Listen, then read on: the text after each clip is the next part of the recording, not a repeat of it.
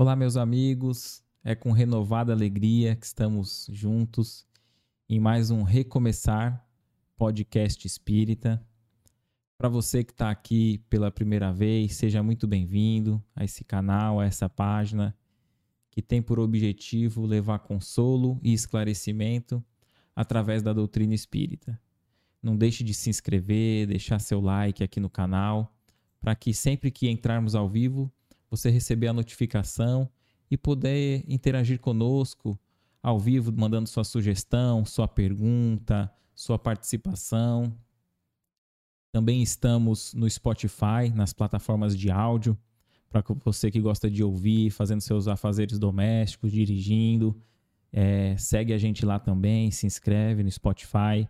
Estamos no Instagram, no TikTok também, com bastante conteúdo. E é uma alegria enorme tê-lo aqui conosco. Vamos ler os primeiros comentários aqui.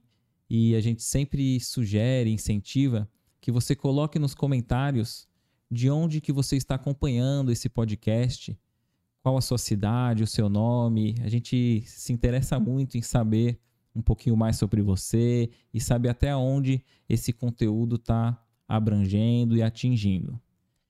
Se você achar que esse conteúdo é relevante, também compartilhe o link com os amigos. Não somente o link aqui do, do, do podcast, né, mas conteúdos edificantes que podem chegar em corações queridos e necessitados de uma palavra amiga e de um pouco de entendimento das questões espirituais. Vamos abrindo aqui para ver quem tá, já está interagindo conosco, os primeiros comentários.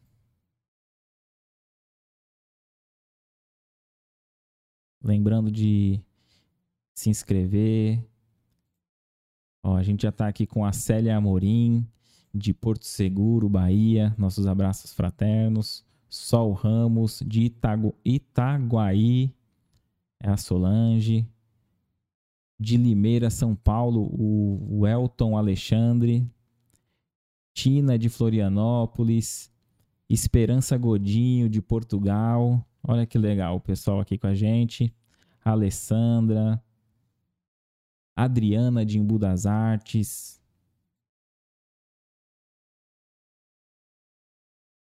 E a gente já vai dando nossos abraços fraternos a cada um de vocês, incentivando que participe, coloque o seu ponto de vista, a sua dúvida aqui nos comentários, que a gente vai na segunda etapa aqui estaremos lendo, ó, Luciana Miranda sempre conosco, Magali também com a gente de São Paulo, meu amigo Reinaldo Duarte aqui com a gente, que legal. Donizete Marcos de Jacupiranga.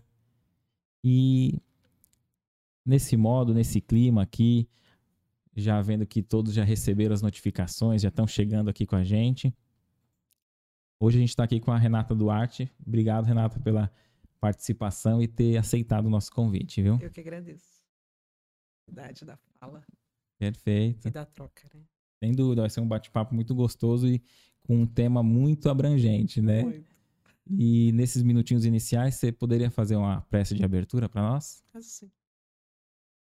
Vamos então, nos nossos olhos, a nossa mente, serena no nosso coração, agradecendo a Deus a oportunidade não, oportunidade de estarmos aqui. Falar dessa doutrina tão abençoada que tanto nos traz questões que mudam o nosso olhar, que nos transformam, que nos auxilia. A luz do Mestre Jesus.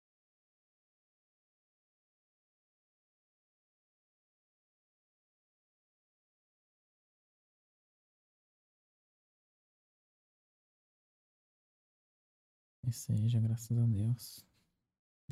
E Renata, a gente sempre gosta de saber um pouquinho mais no aspecto pessoal do convidado com, com relação à doutrina, assim, se já nasceu em berço espírita, como que, que, que deu o início, né? E, e como que foi com você, hein? Se quiser falar um pouquinho mais perto, pode puxar. Vocês estão conseguindo me ouvir? É, se quiser puxar o microfone, pode, pode puxar para mais perto. Tá bom? Uhum. Então tá. Eu não nasci em berço espírita. Eu, na verdade, minha avó era testemunha de Jeová. Eu fazia a leitura da Bíblia para ela quando era pequena, que ela era analfabeta, né?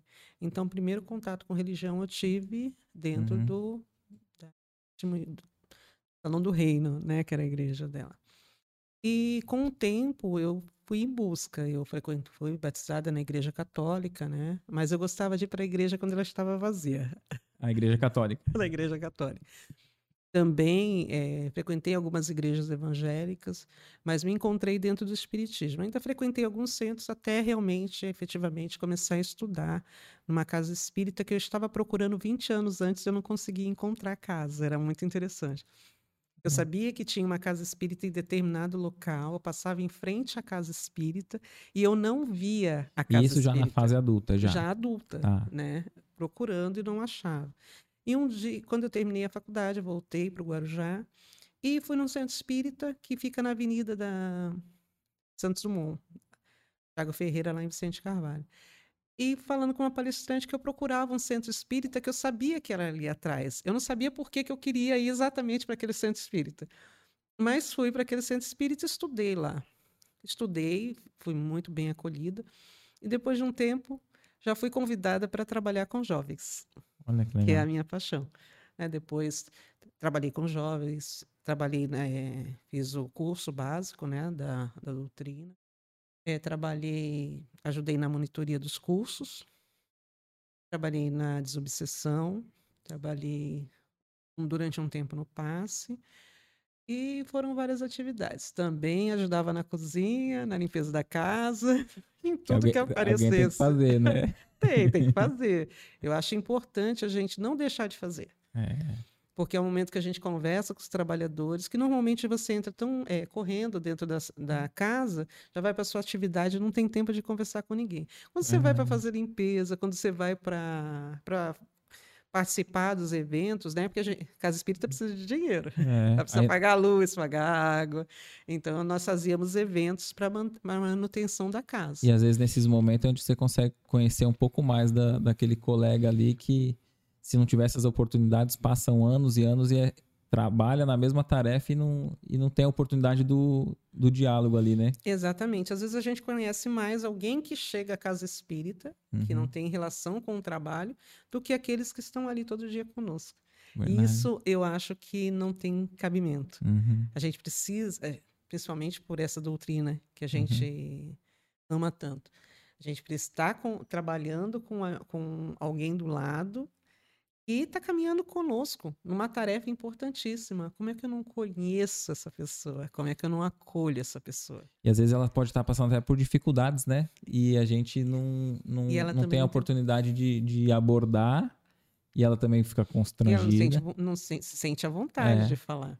E é Interessante. interessante que isso, isso que a gente está falando agora, que participando das reuniões da CRSU, né, da Comissão Regional Sul da FEB, com outros estados, é uma preocupação que não é só minha, é do nosso estado, Nessa questão do. na do- questão do acolhimento ao trabalhador. Tá. Essa questão do acolhimento ao trabalhador, outros estados também estão preocupados. O estado da Bahia, salvo engano, é o da Bahia, é, é o estado da Bahia. Eles já estão começando um trabalho para conscientizar que o trabalhador precisa de cuidado. A gente tem que cuidar de quem cuida. Hum, É muito, é muito interessante o trabalho deles. E foi a nossa primeira, o nosso primeiro encontro do ano. Esse, a- é, a gente tem- se encontra uma vez por mês, Estados do Sul. E todos os outros, acho que também agora tão, estão se encontrando também uma vez por mês. E a primeira temática que todo mundo considerou como importante.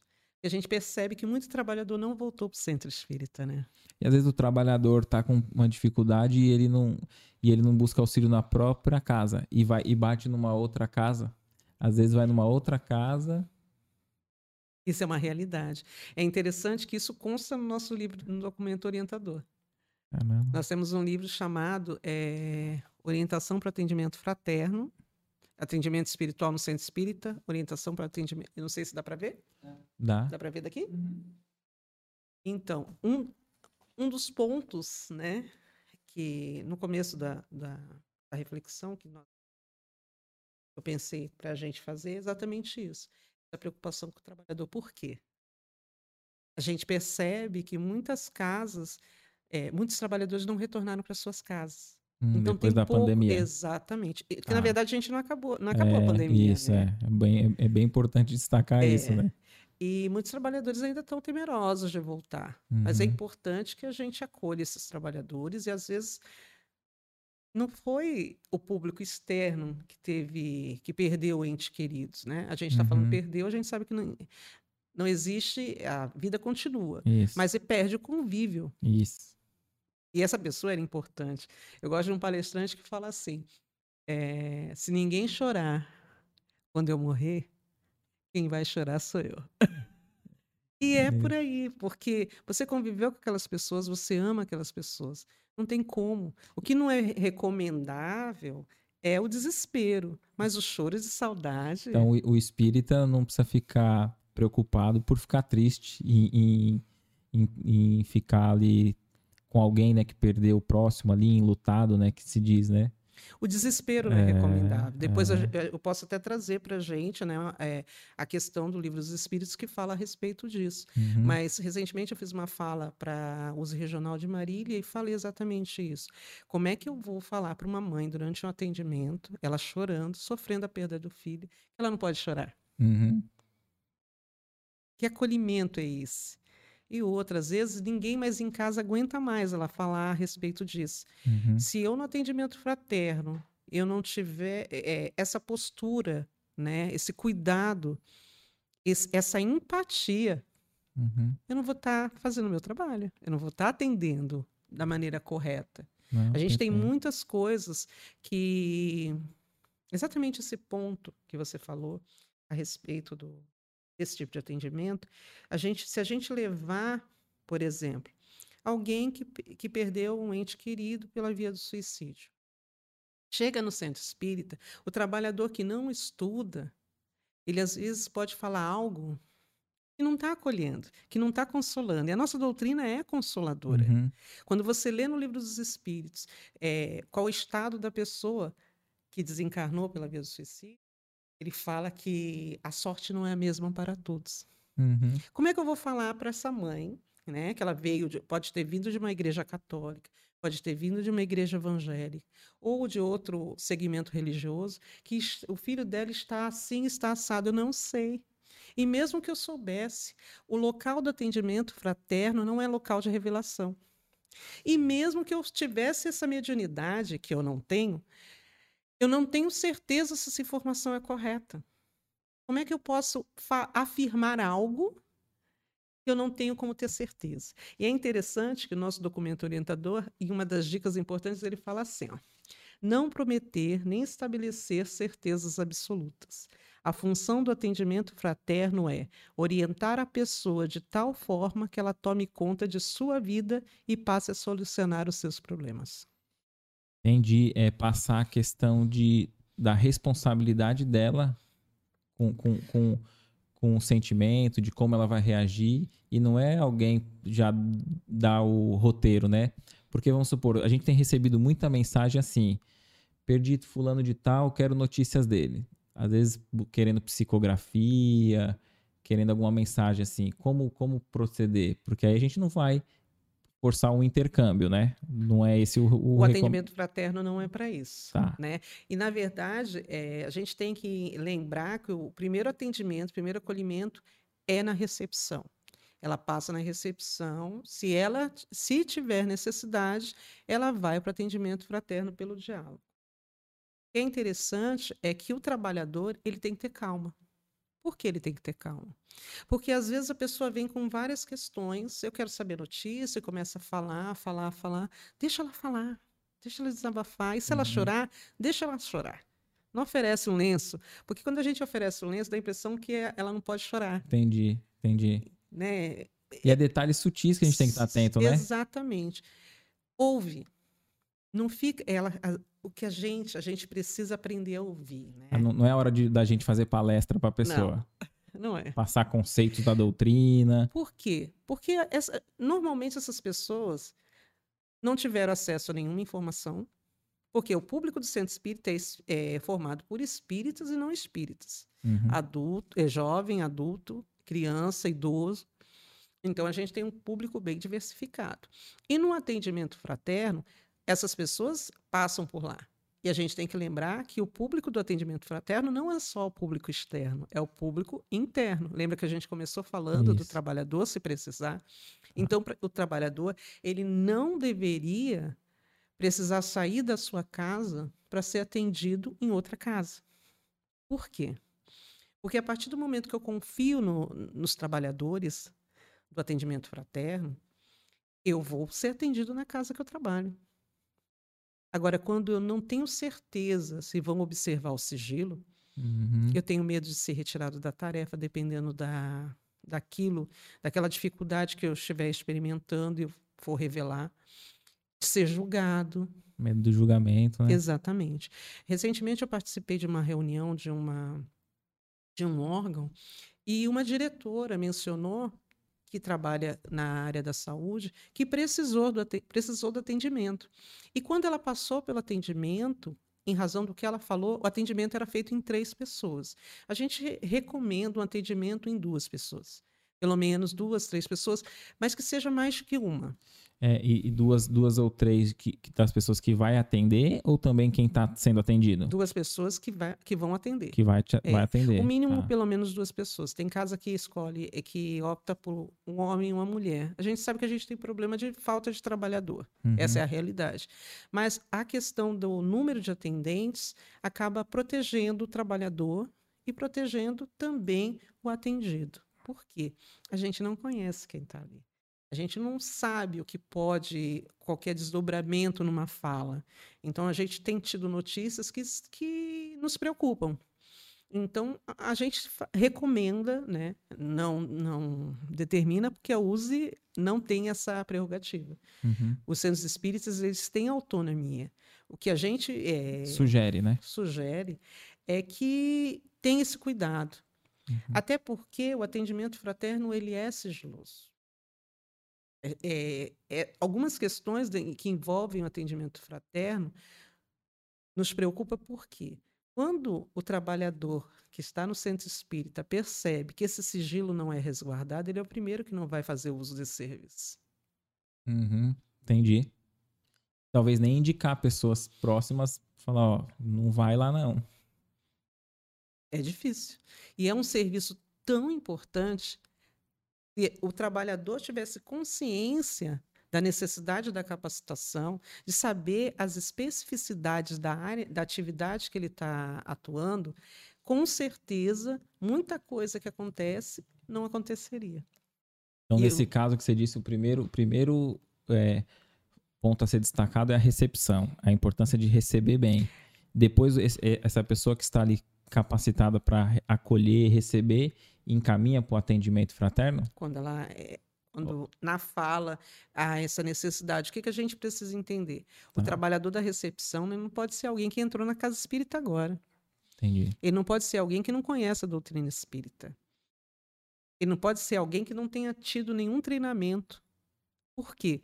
Porque ele pode reproduzir ali na recepção alguma fala ou algum comportamento discriminatório, por exemplo uhum. se ele uhum. tiver dificuldade com alguma questão. O que a gente entende, que a gente sabe, como espírita, como trabalhador de casa espírita, a espiritualidade tem um trabalho absurdo, às vezes, para levar determinada pessoa no centro espírita.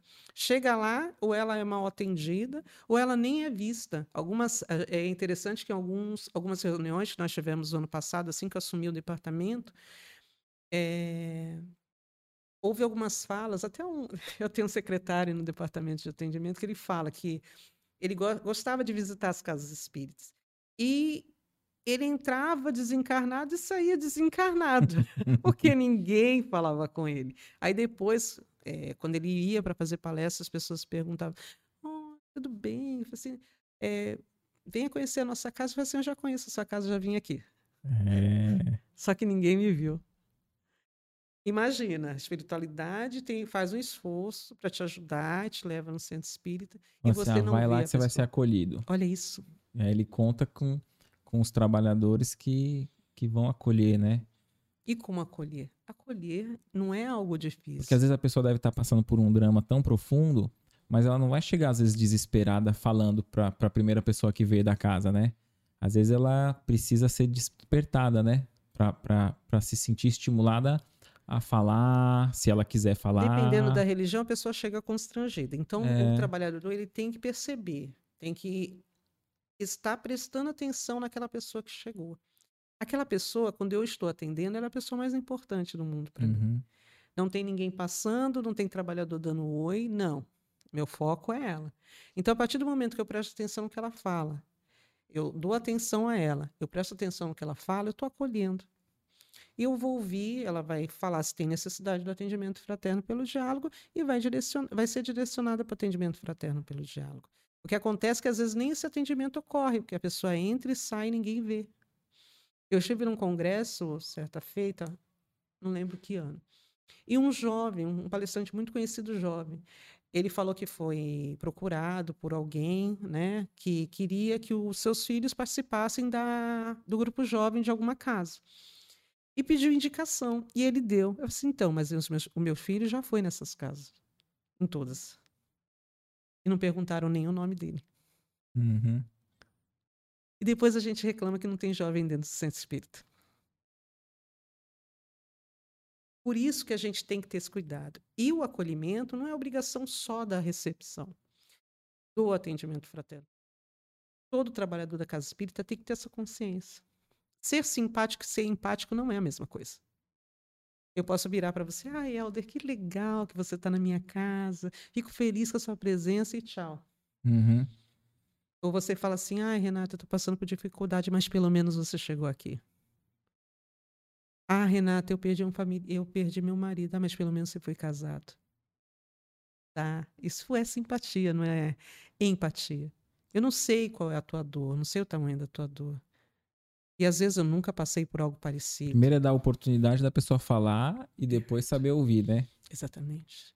E ter calma, né? Ter calma e principalmente, é, na minha opinião, é respeitar, confiar no trabalho, que é um trabalho que é feito nos dois planos da vida, embora o atendimento fraterno pelo diálogo não é trabalho para o médium estar incorporado. É trabalho de encarnado. É trabalho nosso. Tá. A gente pode ser intuído, mas o que, que acontece? Não é, não está mediunizado não, ali. Não está mediunizado. Ah. Ele, a intuição vem com base naquilo que você estudou. E a tua serenidade, a tua calma, com certeza você vai ter recursos para consolar e para acolher. Achei interessante que você falou no começo que também não é o momento para revelação, né? Não, não, nem é o local. A gente preparou um trabalho que foi apresentado na Comissão Regional Sul, né, para os estados do Sul, São Paulo, Rio de Janeiro, é, Mato Grosso do Sul, Santa Catarina, Rio Grande do Sul.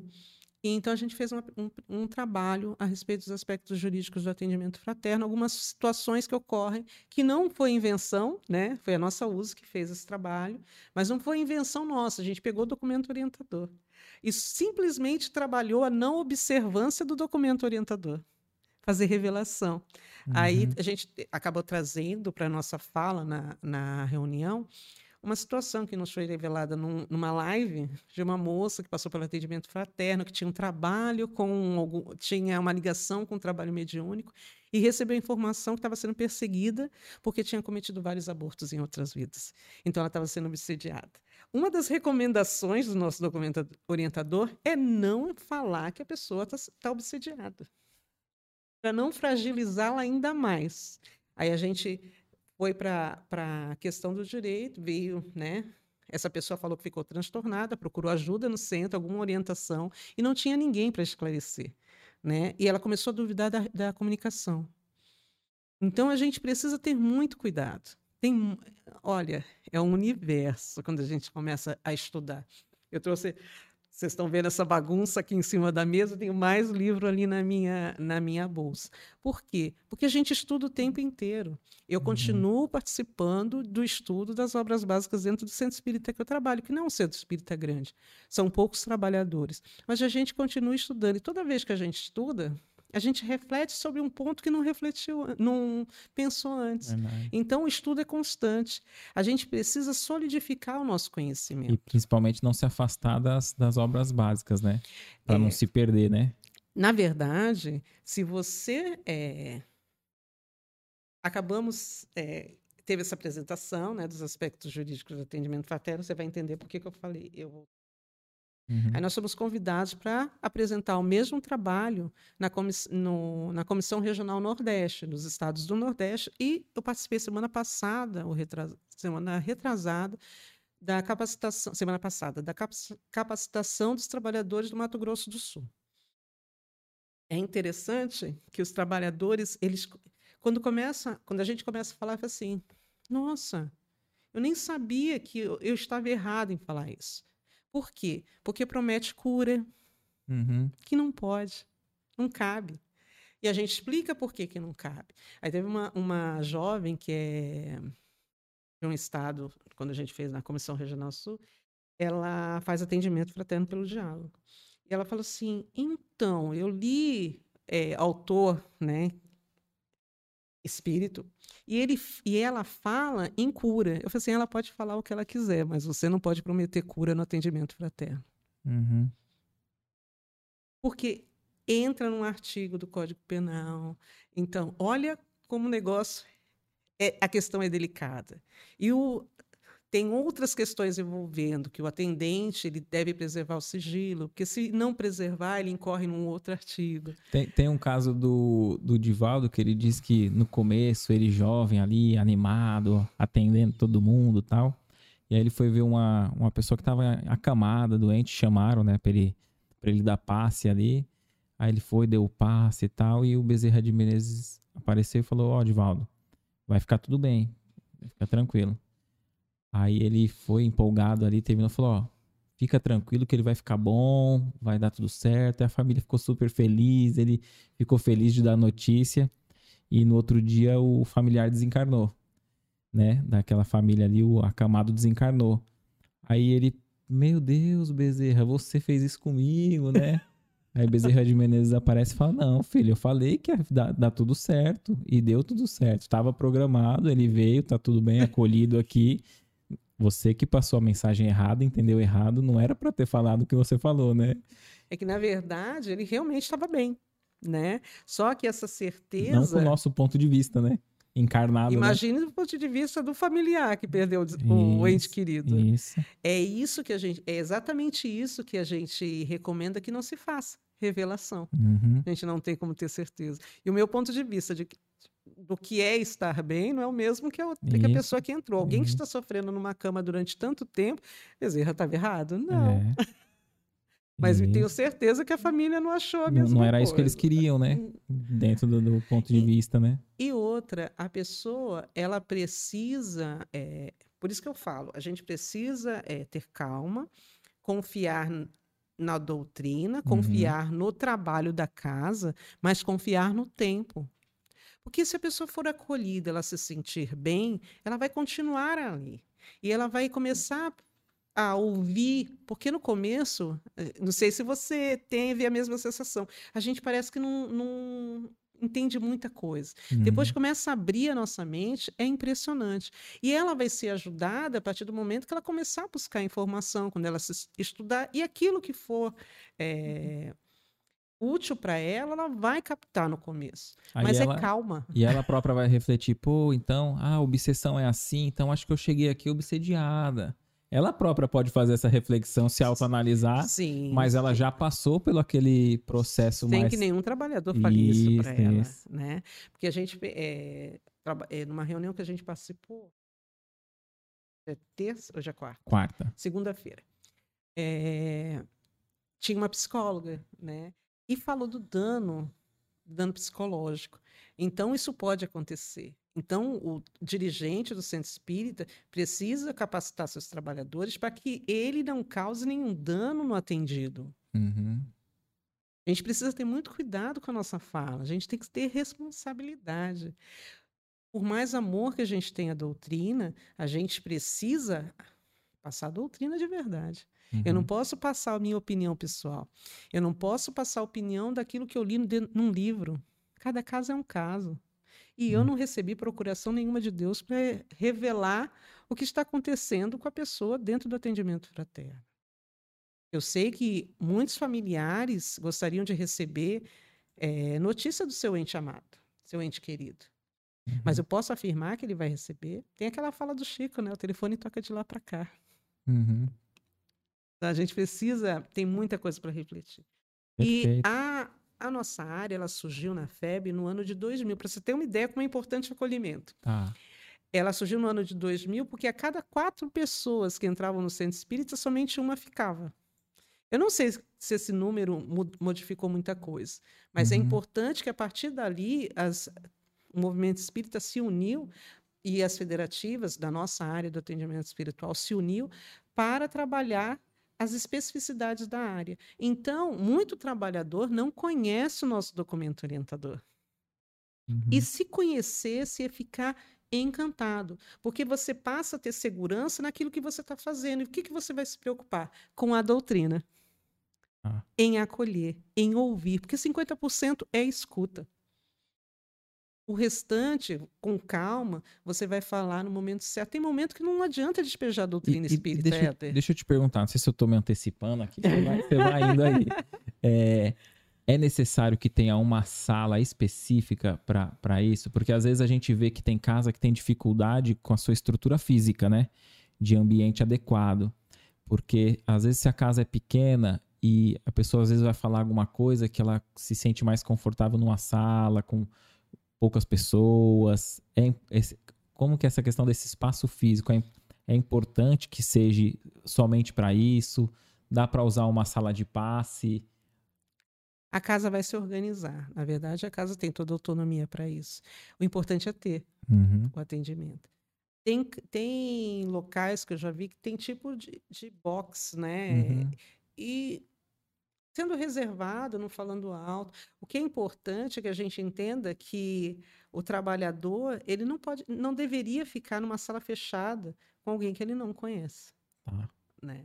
Então, se forem do, se for dois trabalhadores que forem fazer o atendimento, que a porta fique entreaberta, que as pessoas que passem não precisam ouvir, mas que elas vejam o que está acontecendo ali dentro. Tá certo. Né? Até uma sala com, com, com vidro, né? Sim, que não pode se ser ouça, também. mas que veja. É, uma, uma trabalhadora do Rio de Janeiro perguntou exatamente disso, a respeito disso. Assim, não, na nossa sala a gente não deixa aberto, mas a gente tem um vidro, assim, as pessoas que passam então, têm acesso, né, conseguem visualizar o que está acontecendo ali. Para que não haja desdobramentos, é, situações inadequadas, né, relatos que não ocorreram, uhum. porque vamos combinar, quando atendimento é feito por uma pessoa, é a palavra da pessoa contra a sua. Uhum. Sem dúvida. E a gente uhum. sabe que, às vezes, a pessoa passou uma vez pelo atendimento com você, Éder, a segunda vez, e às vezes acaba criando uma ligação.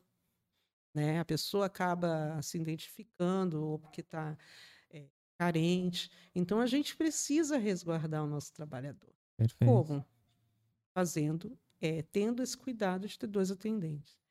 A gente pensa principalmente no atendimento à criança e adolescente eu, adulto, vou ficar numa sala fechada com uma criança? Uhum. Sem saber a história daquela criança. A gente hoje em dia tem ouvido tanta coisa. Hoje em dia a gente ouve tanto, tantos relatos de predadores sexuais disfarçados de religiosos. É. Então a gente precisa preservar não só o trabalhador, a criança, o centro. A gente precisa preservar o movimento espírita. Porque quando isso, quando acontece algo naquele ambiente que passa a que tem publicidade, não não mancha só a imagem do centro espírita, mancha a imagem do movimento do, do, de todo o movimento espírita, de todos os espíritos. Não, perfeito. E deixa eu perguntar, passado a recepção, esse atendimento fraterno ali pelo diálogo, que mais que abrange esse esse atendimento espiritual? Então, o atendimento espiritual, a gente em nível nacional, a gente tem a recepção, né, acolhimento que é feito, o atendimento fraterno pelo diálogo, explanação do evangelho à luz da doutrina espírita, o passe, evangelho no lar e irradiação ou vibração. O que acontece no nosso estado? Em razão da importância do evangelho no lar, do evangelho do Cristo, uhum. então a USE criou uma assessoria especial. Então a gente pegou, é, a USE pegou tanto o a implantação do evangelho como a explanação do evangelho está sob a responsabilidade do Mauro Santos, que era o nosso antigo diretor. Eu comecei trabalhando com o Mauro Santos, eu era ah. a segunda secretária dele. Ah, bacana. É, ele tem uma experiência riquíssima e faz um trabalho muito bonito. Tanto é que a gente tem um congresso agora, né, em, em junho, e a equipe de, de sustentação do congresso, ele vai estar assessorando ele. Bacana. A gente tem que bom. trabalhar.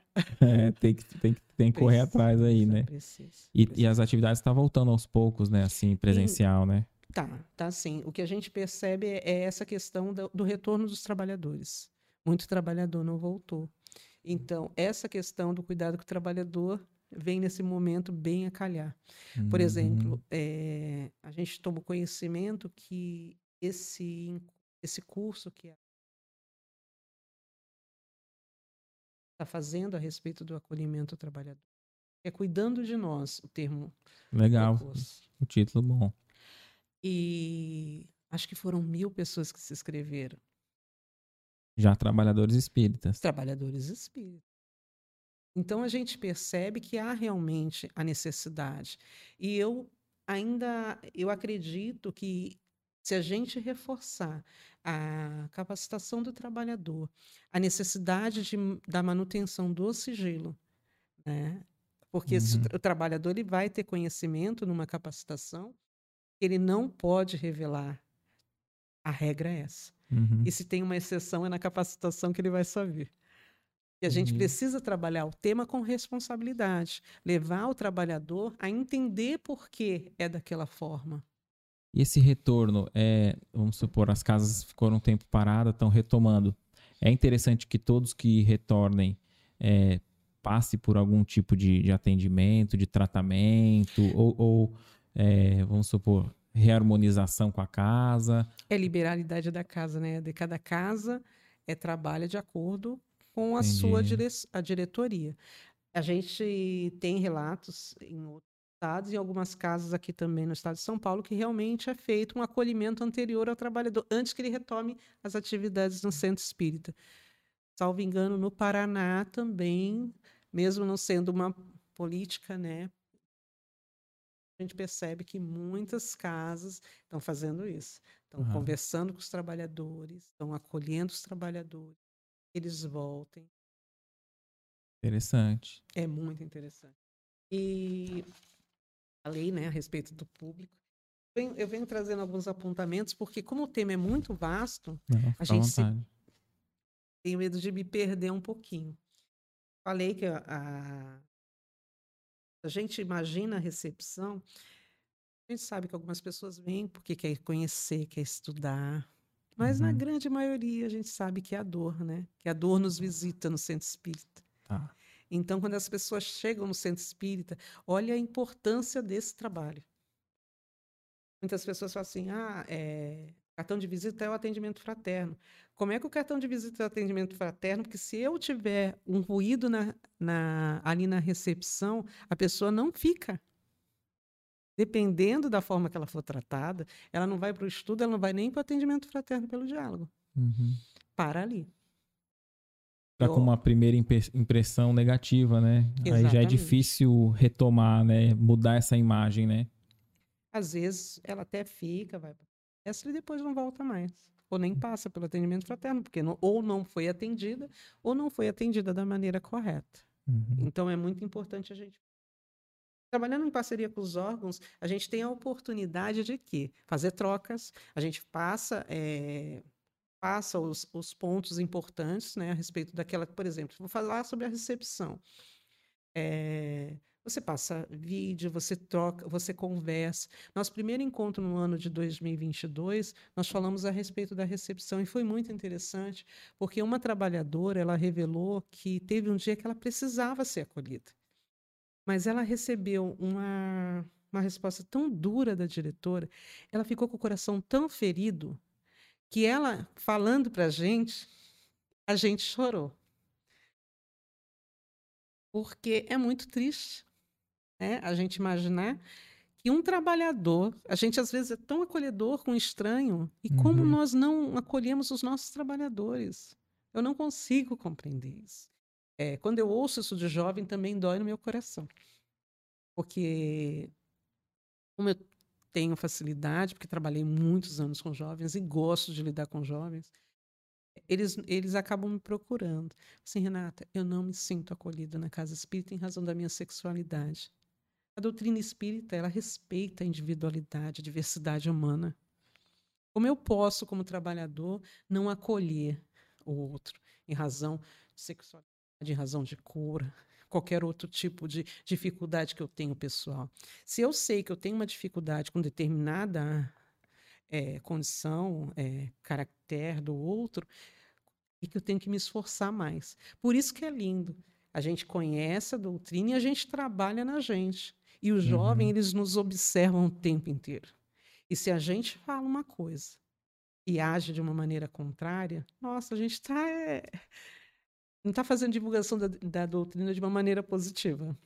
E, e, e percebe-se, né? A pessoa percebe que está sendo discriminado, né? Percebe. Porque aquele que, que, que, já passou por algumas situações de discriminação, ele, ele identifica no olhar do a recriminação, né? a falta de acolhimento. Eu tiro por mim algumas, algumas situações que é bem característico eu consigo perceber. E quando eu percebo que eu estou sendo discriminada de alguma forma, eu, eu paro, olho, acalmo meu coração e tento tratar a pessoa da melhor maneira possível, sem que ela perceba que eu já percebi. A pessoa que pode que me tratar mal, pode me tratar mal, não tem problema. Porque eu já percebi, então o esforço é meu. E às vezes você é agredida, você pode reagir da mesma maneira. Isso, né? se rebaixar, né? Ao nível daquele do agressor, né? Porque, na verdade, a pessoa ainda não entendeu. O processo é o contrário, tem que aprender a amar. É. Né? Eu tinha. É interessante, quando eu comecei na doutrina, tinha uma trabalhadora que ela não podia me ver. E ela era muito agressiva. Então, toda vez que eu a via, eu abraçava ela. Porque o meu coração não abraçava por hipocrisia. Sim, eu queria abraçá-la. Você queria por... mudar aquela situação. Exatamente. Queria conquistá-la ali, né, de alguma e maneira. E com o tempo melhorou muito. Oh, Ela ia me abraçar. Legal. Eu adoro abraçar. Diga-se de, passa... Diga de passagem. Mas se a gente é, estimular esse, esse mal-estar, é pior. Então, se você tem dificuldade com o trabalhador da tua casa, se aproxime dele. Vai ajudá-lo se ele precisar fazer alguma coisa. Ah, eu vou fazer uma, uma obra na minha casa. Ah, vai ajudar. Vai ajudar que você precisa estar junto, você precisa melhorar teu coração em relação a ele. O, o resgate não é só na família, né? Não, não mesmo. Principalmente a gente conhecendo o centro espírita, a gente, a gente escuta algumas coisas que não são legais, né? Então a gente enfatiza a importância, sim, na capacitação do estudo da codificação e do estudo da especificidade de cada atividade. Aqui no documento orientador, no nosso documento orientador do atendimento espiritual, a gente tem todas as áreas. Então, fala o que pode, o que não. Dá orientação, por exemplo. E o local não é um confessionário. Às vezes a uhum. gente está fazendo uma, uma live a respeito de. A gente fez uma live recente sobre sexualidade, atendimento espiritual e a sexualidade. E foi perguntado: então, se alguém falar que é pedófilo, né? Aí. No, ali no atendimento, né? É, se aquela informação sai, ela não causa dano à pessoa que falou? Então a gente precisa raciocinar que nem tudo que eu acho que é o correto deve ser feito. É muito complicado Uma isso. Uma questão bem delicada bem essa, delicada. Né? E o, o, palestrante foi muito feliz. Se alguém quiser dar uma olhada no nosso site da US, que está lá, a nossa, a nossa live a respeito de sexualidade. Foi uma. Você se recorda da resposta dele sobre essa pergunta ou não? Prefere que Recordo, o pessoal procure? mas eu prefiro que as pessoas procurem. Porque às vezes as pessoas têm o, o, o hábito de, de esperar uma resposta curta. Uhum. Estudo da doutrina não é resposta curta. Você vai refletir, você, você vai ler, você vai refletir. Daqui a pouco você vai voltar naquela questão, não é daquele jeito. Você leu em outros livros, outros livros da codificação, porque a gente percebe que no livro dos Espíritos fala de mediunidade, no livro dos Médios fala de mediunidade. Uhum. Quando a gente um fala... complementa o outro, né? Exatamente. Então a gente não pode ser leviano e falar, ah, a resposta. E eu tenho que tirar minhas conclusões. Perfeito. Aquele que estuda precisa refletir a respeito, senão não, não aprende. Senão não pode não se isentar da responsabilidade, Exatamente. né? Exatamente. A gente procura trazer nessas reflexões, por exemplo, é, os órgãos eles estão nos convidando para falar sobre tema específico. Por exemplo, participei de uma, uma reunião administrativa que o tema era obsessão no atendimento fraterno. Foi muito legal. Por quê? Porque a gente traz a fala de, dos espíritos, né, as perguntas de Kardec, mas a gente também traz quais são as recomendações a respeito da, dessa fala no atendimento fraterno, o que não se, de, não, sugere, não se orienta a falar. Uhum. Por exemplo, aquela questão que eu trouxe no começo. Você está obsidiada, você está sendo perseguida porque você cometeu vários abortos em outra vida eu estou acolhendo, eu estou ajudando, aquela pessoa pode ficar muito mais desequilibrada, ela pode ter algum surto, ela pode, pode ter consequências no seu trabalho, na sua vida pessoal. Se ela não, for, não tiver conhecimento nenhum da doutrina, então, pode trazer muitos problemas. E aí? É, o André Luiz diz né, que a gente não pode violar consciências, né? Porque é como se fosse uma luz, né? Se a gente abre muito foco da luz de uma vez, cega, né? E prejudica.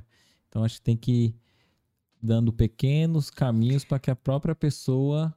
A violência, da, a, a natureza do assalto? Então. não dá, né? Não, não dá. perfeito, perfeito. Então a gente precisa ter calma. E a gente precisa respeitar o outro, né? Como eu me sentiria se eu não tivesse conhecimento nenhum da doutrina e recebesse, assim, essa informação? O que, ela faz com essa informação, né? Vai ajudar em quê? Aí você pergunta, não tem ninguém que te auxilie. É. Porque normalmente essa informação é dada numa sala fechada, ou então com uma pessoa só. Você não sabe nem o que aconteceu na sala para aquela pessoa tá, ficar desequilibrada daquela forma. Uhum. Então a gente precisa se preocupar com isso e trabalhar para que isso não aconteça. Né? É, a gente, no ano passado, ainda na gestão do Mauro, a gente elaborou um questionário perguntando para os trabalhadores, para os frequentadores do centro, o que, que eles achavam, qual seria o cenário né, da pós-pandemia. Aí a, as respostas foram, a, vou trazer para vocês a título de curiosidade. Ah. Em relação às diversas ocorrências dos tempos de pandemia, qual o eventual problema que levará mais pessoas aos centros espíritas em busca de acolhimento? Escolhi até três. As respostas, a resposta que teve mais votos, né, foi a depressão. A segunda foi o luto não vivenciado. E a terceira foi a ansiedade. Aí a gente percebe que depressão é uma das fases do luto. E o luto não vivenciado, você consegue pensar no que é? É Talvez não entrou na, na, nas fases do luto. Aí veio para. Aí eu abri um parênteses, né? A gente, durante a pandemia, a gente viu relatos de pessoas que perderam quase a família inteira. E em curto, em curto espaço de tempo. Eu vi um caso de uma mulher que ela primeiro desencarnou o marido, depois desencarnou pai, mãe e os dois irmãos. Ficou ela e o filho. Meu Deus. Será que essa pessoa deu, teve tempo de processar a informação? Teve tempo de viver as fases luto de todas essas pessoas? Imagina que dor é essa. E Acho que a pessoa está anestesiada. E muitas, é, e muitas dessas pessoas, só o amparo da espiritualidade ali, né? Para ajudar a suportar, né? Primeiramente. E teve gente que ficou sem ninguém, né? Então, e é. teve, teve mensagem que o pessoal mandou pra gente na página de pessoas que se sentiram culpadas. Pessoas falaram assim: ah, eu me sinto culpada porque eu não pude estar é, tá no velório. Eu não pude velar o corpo daquele ente querido que que... Não teve o ritual da, Isso, de passagem, do né, adeus, né? eu... do, do, tchau ali. E, e aí a pessoa fica com dúvida, querendo saber como que ele tá, o que aconteceu. Parece que. E às vezes ainda tem aquela esperança dele entrar, porque não, não consegue isso, processar, isso. né? Não consegue é, ainda sentir que aquela pessoa desencarnou. Não quer, não quer, acreditar, né? Sim, porque uma das fases também, uma das fases é essa. Né? Uhum. Mas eu penso que às vezes a pessoa que esse luto não vivenciado, acho que pode ter alguma relação exatamente com isso. Porque a gente ainda está na, na, pandemia e muita gente com medo de morrer. Eu, eu desencarnou várias pessoas da minha família. Por que eu não uhum. desencarnei? Eu posso desencarnar também. Então, às vezes, essa preocupação faz com que a pessoa não viva. E o luto é muito importante.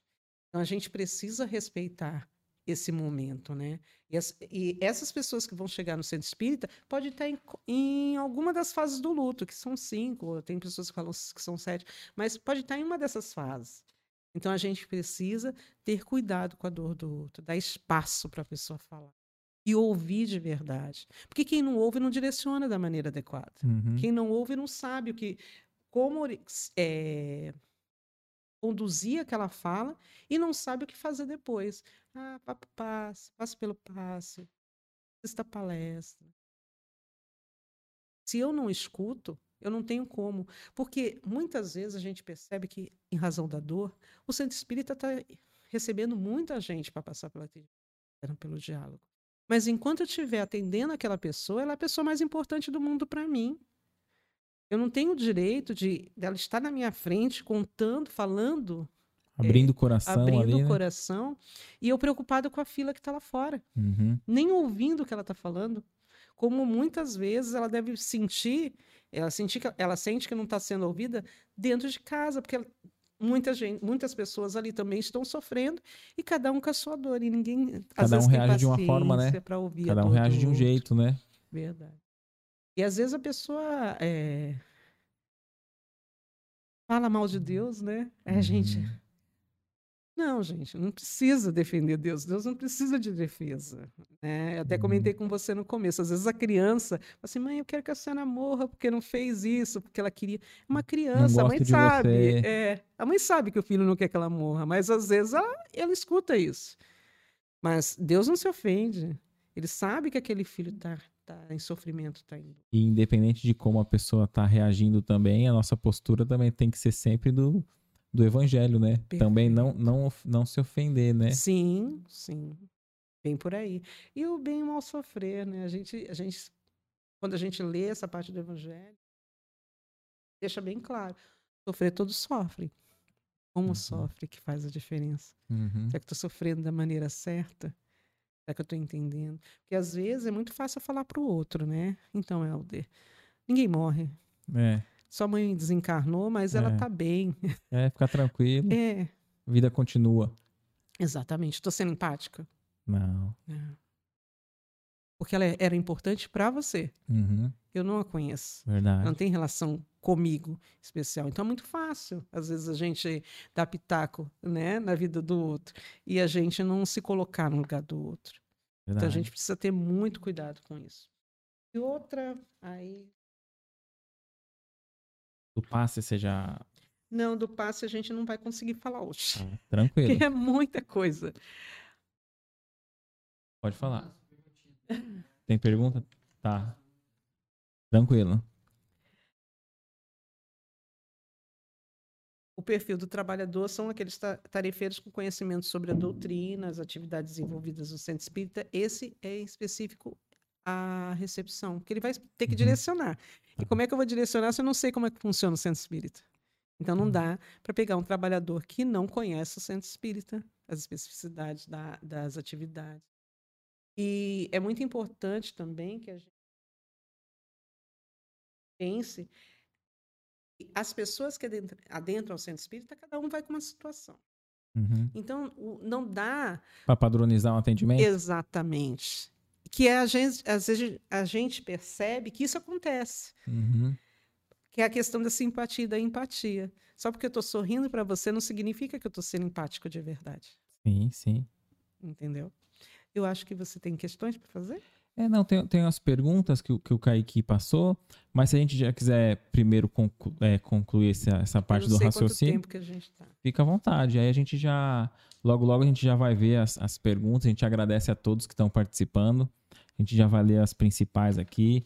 Eu gosto sempre de destacar, pessoal, ah, eu não, tô, eu não faço seleção. Fica à vontade, fica à vontade.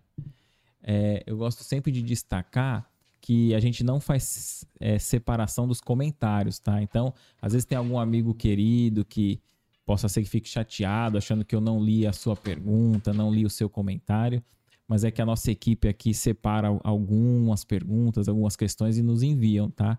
Mas isso não significa que a gente esteja aqui sendo frio à sua participação. Então a gente agradece a participação de todos. E antes da gente dar continuidade, vamos lendo um pouquinho de, dos comentários aqui. A gente sempre gosta de incentivar para que você se inscreva no canal. Quem está aqui pela primeira vez, já se inscreve, deixa o like.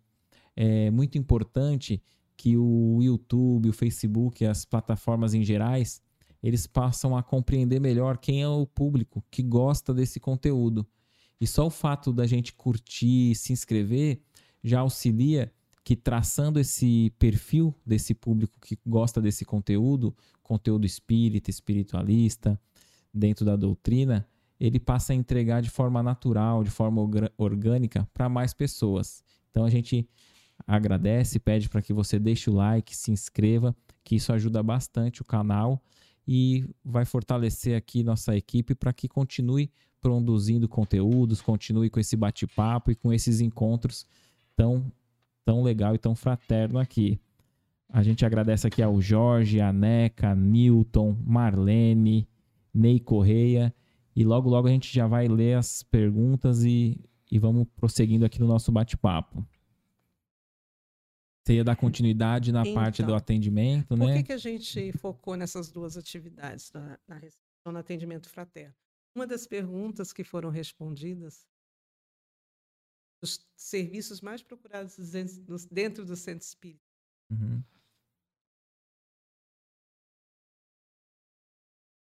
A pergunta foi assim: quanto ao cenário geral da pós-pandemia, qual atividade da área do atendimento espiritual no centro espírita será mais procurada pelas pessoas? Escolha uma ou duas alternativas. A primeira foi atendimento fraterno pelo diálogo. E a segunda foram os passes. Passe. Passe. Tá. Ah, mas a, o atendimento fraterno está em primeiro. Está em primeiro lugar. A gente não, não dá tanta importância na casa, né? Geralmente é passe e palestra, né? Sabe por quê? Porque normalmente a gente dá importância para aquele trabalho que lida com multidão. Uhum. Mas é muito mais difícil você fazer um trabalho não que seja menos importante, não é isso. Tá. A gente não, dá, não valoriza o atendimento fraterno, mas imagina como é complicado a cada situação que adentra na tua frente ali no atendimento. É uma cada pessoa é um mundo, é um universo. Ela vai falar a história dela e você vai trazer para aquela fala conhecimento espírita que você tem a respeito daquilo. Numa palestra, você fala para todo mundo o mesmo assunto, uhum. numa noite só. Uhum. Agora, o atendente fraterno, ele pode ser visitado por vários assuntos diferentes no mesmo dia. Uhum. Olha como tem que ser bem preparado esse atendente. E aquilo que você falou, né? A pessoa é, tendo conhecimento do, de como proceder, tendo conhecimento da proposta desse, desse, dessa implantação, desse atendimento, traz confiança, né? E com a confiança ela, ela se sente, acho que até mais prazer em ser útil de uma forma melhor, né? Exatamente. Eu tava, eu fui convidada para participar de uma live do, da, da USA estadual. E um do o palestrante era um é atendente fraterno e é um juiz de direito. E ele e a gente eu comentando a respeito dessa minha preocupação, né, da falta de, de conhecimento do que não se não se deve fazer. Porque o que não se deve fazer é, não é a, a opinião da Renata a respeito disso. Eu falei na reunião da CR Sul, que eu acho muito importante, foi que quem preparou esse material foi intuído. Uhum. Porque se você segui-lo, né, em relação. A pessoa está trazendo uma problemática, uma, alguém que é vítima de violência, uma mulher que é vítima de violência e narra tudo. E eu fui, por exemplo, uma trabalhadora que eu tenho questões familiares e eu tive, acabei me separando. Se eu não tiver cuidado, eu vou trazer a minha experiência pessoal para aquela aquele atendimento. Entendi. E eu vou virar para ela e dar solução para a vida dela. Olha o comprometimento. Uhum. E não é só isso. Porque talvez você vai ver, você vai ver outra pessoa, você vai ver uma pessoa que te feriu como se fosse o mesmo personagem que está eu, e aí, eu e aí vou talvez influenciada. Vai influenciar. E vou influenciar. Uhum. Direcionando a fala a respeito de divórcio. Entendi. Entendeu? Isso. E interferindo na decisão dela. A gente não tem esse direito. É, houve uma casa no, no, aqui no Brasil mesmo que foi fragilizada, porque o atendente sugeriu que a pessoa se divorciasse. E o, o marido, ex-marido, né, quando soube. Então, ah, influenciou. A gente percebe que quando a pessoa está ali na nossa frente, ela está fragilizada. E ela vê Uhum. naquela, naquele atendente alguém que talvez esteja recebendo uma intuição da espiritualidade. Então, o Uhum. caminho ali é de direção. E conversando com esse juiz, que vou- é verdade. Muita gente pede opinião. O que, que eu devo fazer nessa situação? A gente não tem esse direito. A gente tem dificuldade em lidar com as nossas decisões e a é na nossa vida. Como é que eu vou falar para você, Éder, o que você deve fazer da sua? E outra, baseado também num pequeno trecho de um relato Um dentro, dentro da visão dela, né? Exatamente. Não é nem um contexto geral e, e, não é, e não é a nossa preocupação ser juiz, né? Não nos cabe isso. E é interessante que quando eh, nós participamos de um curso, um, cu- um grupo de estudos a respeito dos aspectos jurídicos do adolescente. E uma das, das nossas preocupações, né, a gente tinha, tinha promotor de justiça, também consultei promotor de justiça. A gente teve um diálogo bem legal, porque foram várias federações. Tinha o pessoal técnico, que era da área do direito, que é eu. O interessante é exatamente isso que você falou. Está vendo só um lado. A gente precisa entender que não cabe julgar, não cabe eh, averiguar o que aconteceu. A pessoa fala e a gente escuta. Eu não tenho que saber como foi, a forma foi, o que ela. Ela fala e a gente ouve. Uhum. Eu vou trazer para você. Nesse.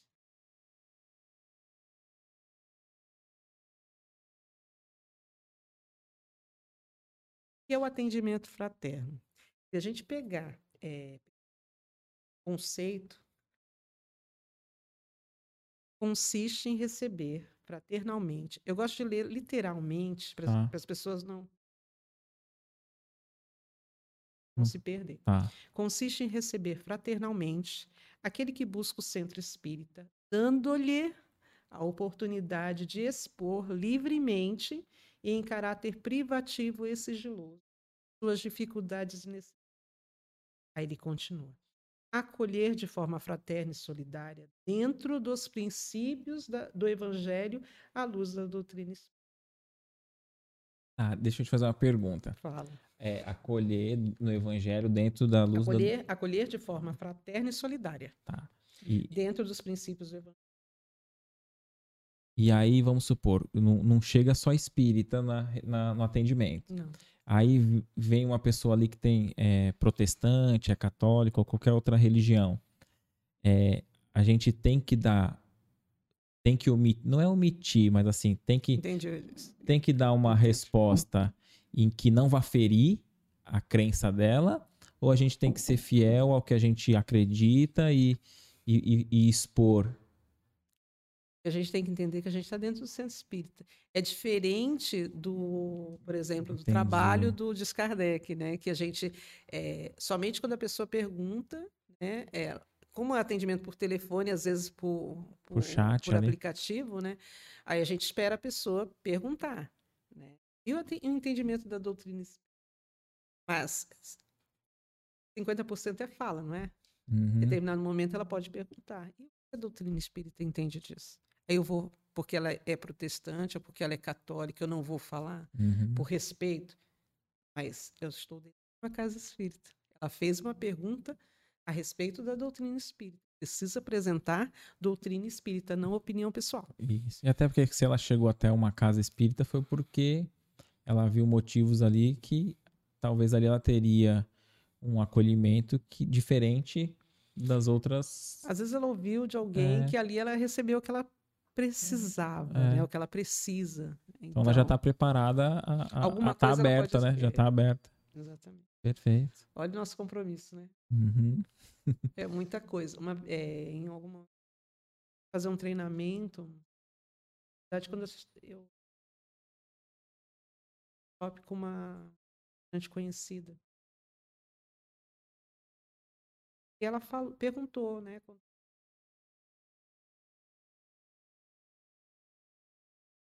Casa em razão da questão social, trabalhos sociais da casa. E a gente não apresentava. E chegou na casa espírita e tem a oportunidade de fazer uma evangelização. Uhum. Não significa que a gente quer transformar todo mundo que entrar no centro, vai entrar no Não é- centro é espírita que- vai virar espírita. Não, Não, quer, é isso. não quer converter ninguém, né? Não, não é isso. Mas a oportunidade está ali. Eu não posso aproveitar. Uhum. Ela não precisa ser espírita. Mas aquele conhecimento vai ser útil para a vida dela. Quantas pessoas estudam o espiritismo e não são espíritas? É curioso que às vezes a gente está comentando. Tem pergunta? O meu? É um pouquinho mais perto. Pra gente falar um pouquinho mais perto só. Tá bom. É, é curioso que às vezes a gente está fazendo algum estudo do, do Evangelho, carta de Paulo, qualquer parte do Novo Testamento, enfim, ou alguma mensagem de algum espírito, é, e se a gente fala a mensagem e não fala pelo espírito tal, a pessoa colhe e gosta, né?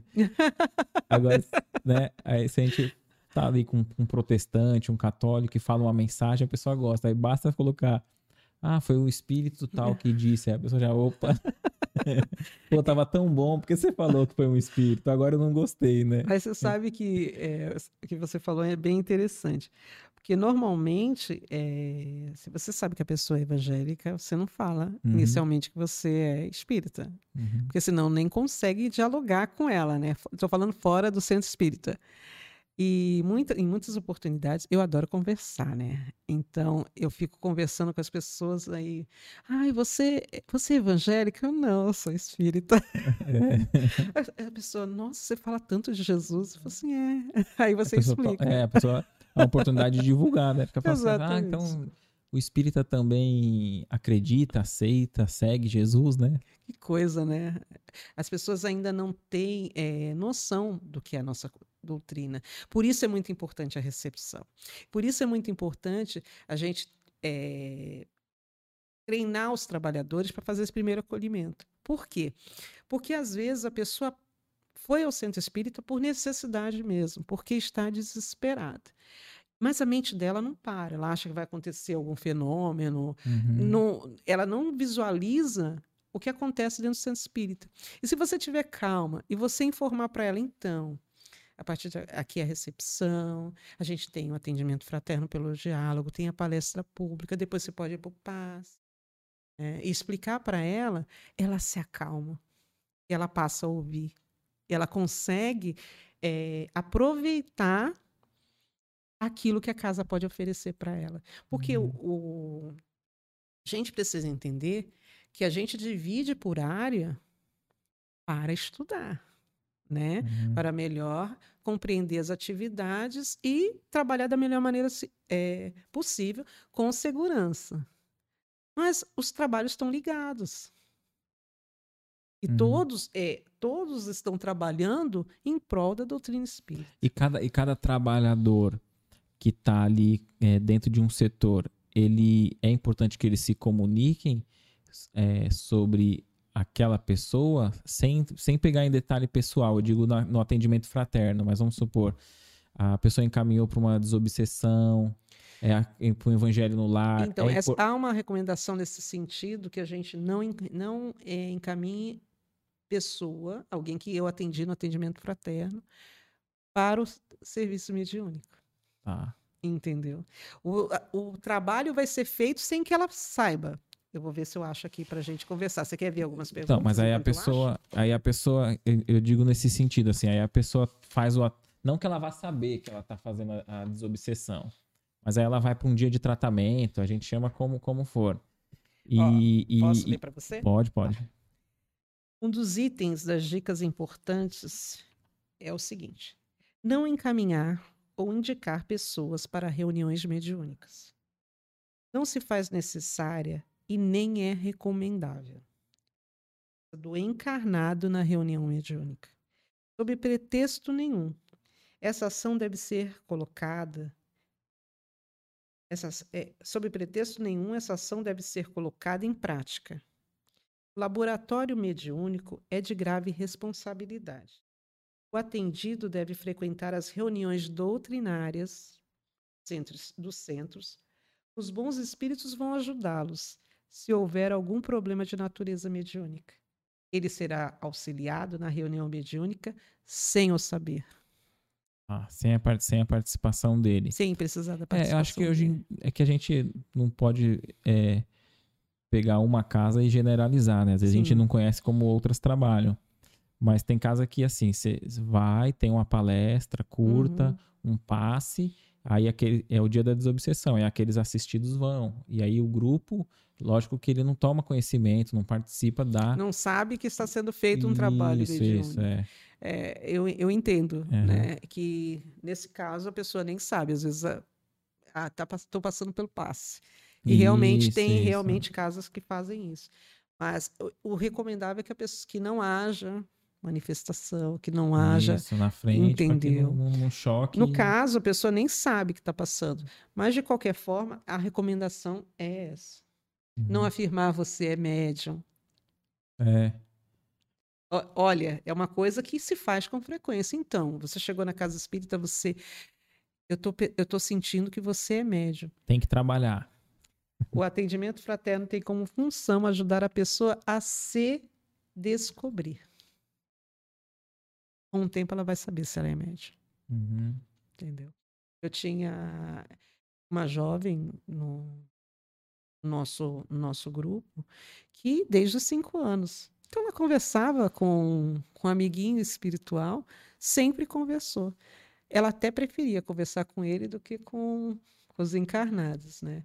E depois de um tempo frequentando o grupo jovem, foi muito natural e ela já começou a ter uma vida normal para a idade dela. Foi muito uhum. interessante que, em determinado momento, a minha turma era intermediário, né? E tinha a mais avançada. E ela foi para a mais avançada, porque ela era muito inteligente. E ela pediu para a mãe dela para voltar. porque tinha a questão do acolhimento, tinha muita coisa envolvida. É, o jovem, ele muitas vezes o atendimento fraterno é feito no na evangelização ou no grupo jovem. Eles uhum. pedem para conversar com os monitores. Na casa que eu trabalhava, a direção da casa ela autorizava a gente conversar com os jovens, a ter tempo para conversar com eles. E a gente nunca atendia sozinho, olha, sem saber, uhum. a gente não tinha, não tinha acesso a essa informação, mas a gente atendia em dois. Geralmente o outro monitor, né, que nós trabalhávamos em dois, ficava para fazer essa escuta fraterna com o jovem. Interessante. Nesse caso, a, a, essa menina com a mediunidade, ela foi percebendo que não era com todo mundo, né? Que, que aquilo não era tão generalizado como acontecia com ela, que para ela era normal. É, e ela percebeu que os outros tinham curiosidade, mas a gente lidava de uma maneira, porque o estudo da doutrina, né, a gente a gente preparava a aula, eles às vezes queriam temas específicos, a gente também trazia, uhum. porque tem que ser algo dinâmico, algo que traga a, a doutrina espírita para a realidade. E é isso, é esse link que a gente precisa fazer.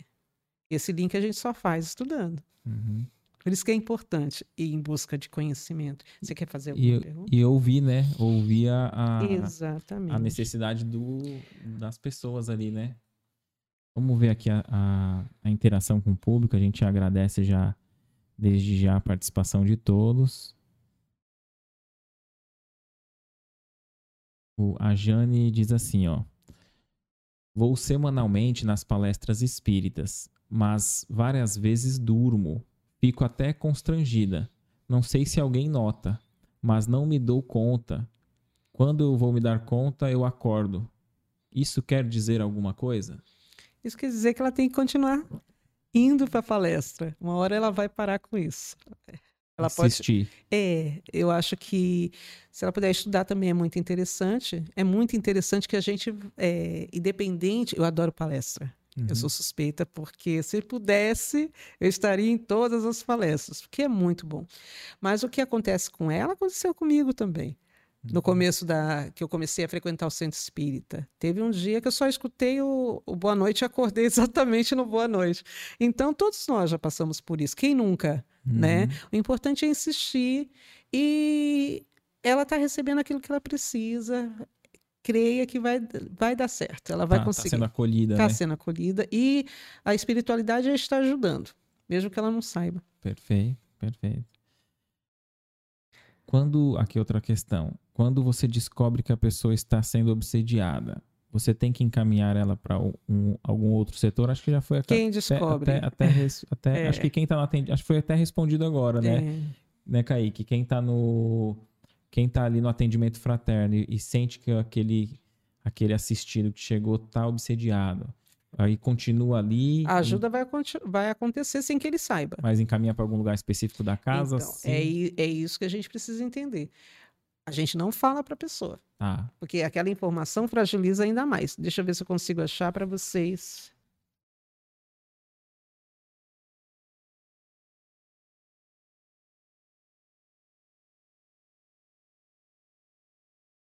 Mas mesmo que a pessoa não tenha conhecimento, que, que, que vai ser, que está obsediada, tem algum, tem algum setor, algum tratamento não, específico, tá, né? Realmente o, a, o trabalho mediúnico vai ser feito. Ah. Ela vai ser assistida naquele departamento, naquela, naquela, naquele trabalho. Mas ela não vai ser informada. Isso, isso. E pode acontecer com o trabalhador pode direcionar o nome dela sem identificar a pessoa, porque a gente também tem a lei, de, a lei Geral de Proteção de Dados. É, e a gente, todo mundo conhece, conhece. E a gente tem que proteger os dados da pessoa. Olha como é importante, coisas que antigamente a gente não tinha que se preocupar. Entendeu? Então. Proteger, é... proteger os dados, você diz de, de externamente, né? Mas não, o, mas não ali interno. Não. O, o, o nome pode. Se você pensar que algumas casas estão, estão trabalhando no. Vou te contar. É, as nossas preocupa algumas das nossas preocupações, uma das nossas preocupações a respeito disso. A gente fez vários treinamentos a respeito da Lei Geral de Proteção de Dados, porque a multa é muito alta, né? E a questão do, do, da proteção dos dados, você tem que falar para a pessoa como que aquele dado vai ser utilizado. E você tem que informar quem vai ter acesso àquele dado. Se aquele dado vazar e dar, causar dano para a pessoa, ela pode responsabilizar-nos. Entendeu?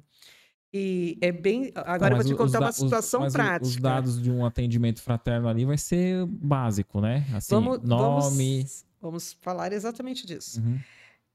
Eu preciso pegar dados? Para quê?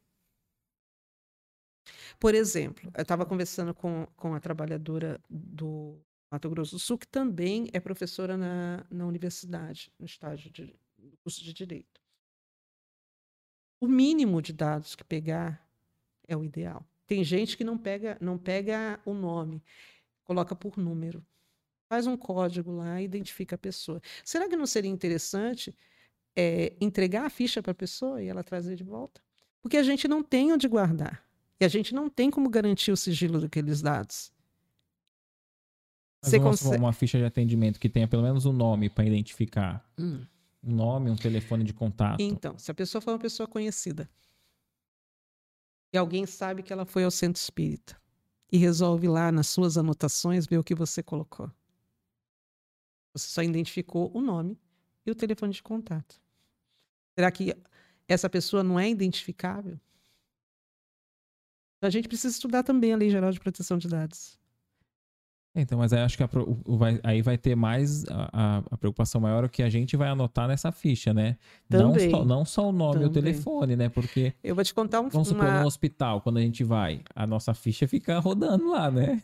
É, no hospital é diferente, né? Ela, ali, na verdade, você precisa ser identificado para que não haja nenhuma troca de medicamentos.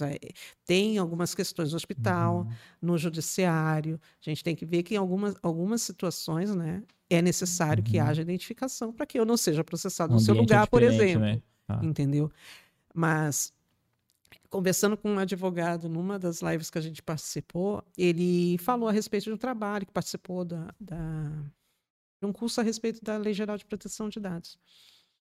E ele me contou uma situação que aconteceu na cidade dele. Ele falou assim: ah, então, Renata, lá na minha cidade, é, alguém foi ao centro espírita e colocou o nome de uma pessoa no livro de vibração, né, para encarnados. Essa pessoa tomou conhecimento, não se sabe como, e essa pessoa era testemunha de Jeová. O que, que ela fez? Foi ao centro espírita, perguntou onde colocava o nome, foi lá e rasgou o livro. E brigou, falou um monte. Mas ainda não existia, acho que não existia, ainda não estava em vigor a Lei Geral de Proteção de Dados. Então, às vezes, a gente coloca pra, com a melhor das boas intenções.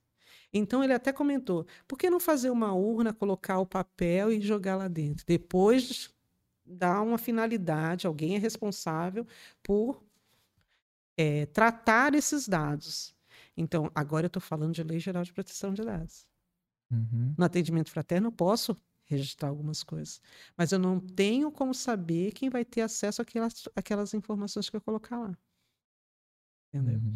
Eu preciso dessas informações. Se eu preciso, por que eu não entrego a ficha para a pessoa? E na próxima vez que ela voltar, ela me devolve a ficha. Ela só registrou, por exemplo, atendente 1 no dia tal. Eu sei quem atendeu ela.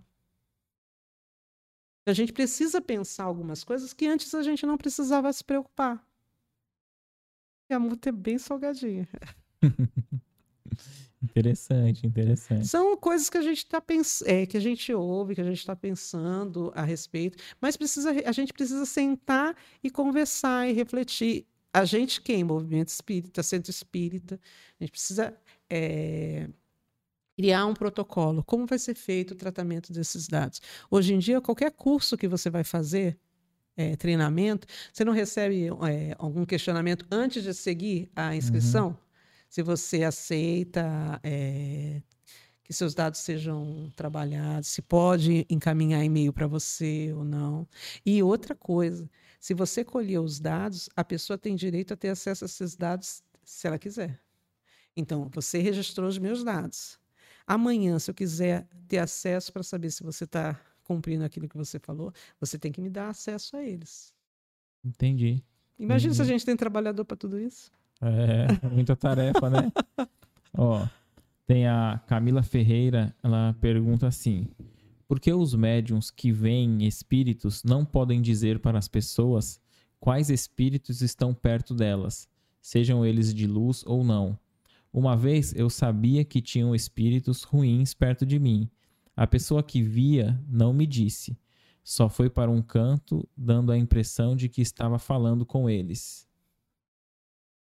A gente precisa ter muito cuidado. Como é que a gente muda a frequência para ter espírito de luz do nosso lado? Cuidando da nossa moral, trabalhando em nós.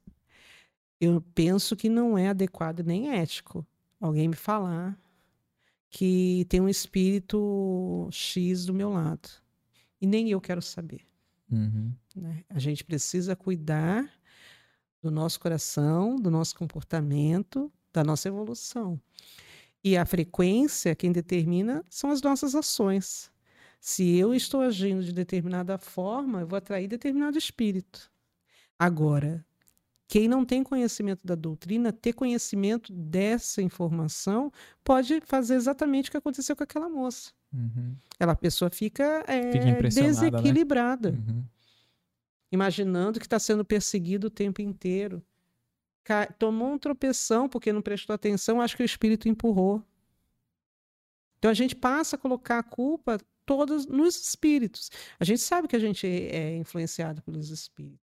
Né? E a gente precisa ficar atento nas nós, naquele momento. Eu preciso decidir algo, reflete a respeito disso, pensa o que é correto, o que não é correto, para que a gente não haja de ímpeto.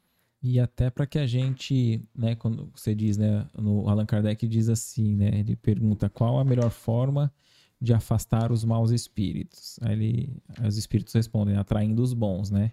Que é o que você disse sobre uh, essa nossa reforma íntima, a conduta, melhorar nossa conduta, nossa vibração, né? E, e às vezes a gente pode até ficar mal acostumado, né? Então, assim, chega perto de um médium, ó, o que você tá vendo? Aí, se ele falar a primeira vez, pronto. Aí o todo, médium vira todo... o médium principal da casa, Isso. Aí né? toda vez que chega, o que, que você tá vendo? Mas como que é? E, e aí não, não é não é essa a tarefa e é. muda-se é. o propósito, né? Em vez da gente se preocupar mais em nos mudarmos, a gente fica prestando atenção e querendo ali notícias é, do além numa, talvez até, não estou dizendo que é o caso desse sim, comentário sim, específico, sim. mas às vezes até numa curiosidade vazia, né? Por que você acha que Moisés proibiu é, o diálogo com os mortos? Por quê? Por que será? Porque as pessoas iam perguntar sobre tudo. e deixavam de, de decidir, deixavam de, de fazer escolhas, Entendi. seguir o seu livre-arbítrio. Se a gente, por exemplo, eu, é, é interessante essa reflexão aqui, porque traz alguns elementos para a gente. É, a pergunta 871 do Livro dos Espíritos. Visto que Deus sabe de tudo, sabe tudo, sabe igualmente se um homem deve ou não sucumbir em uma prova. Essa é a pergunta. Por conseguinte, qual a necessidade dessa prova?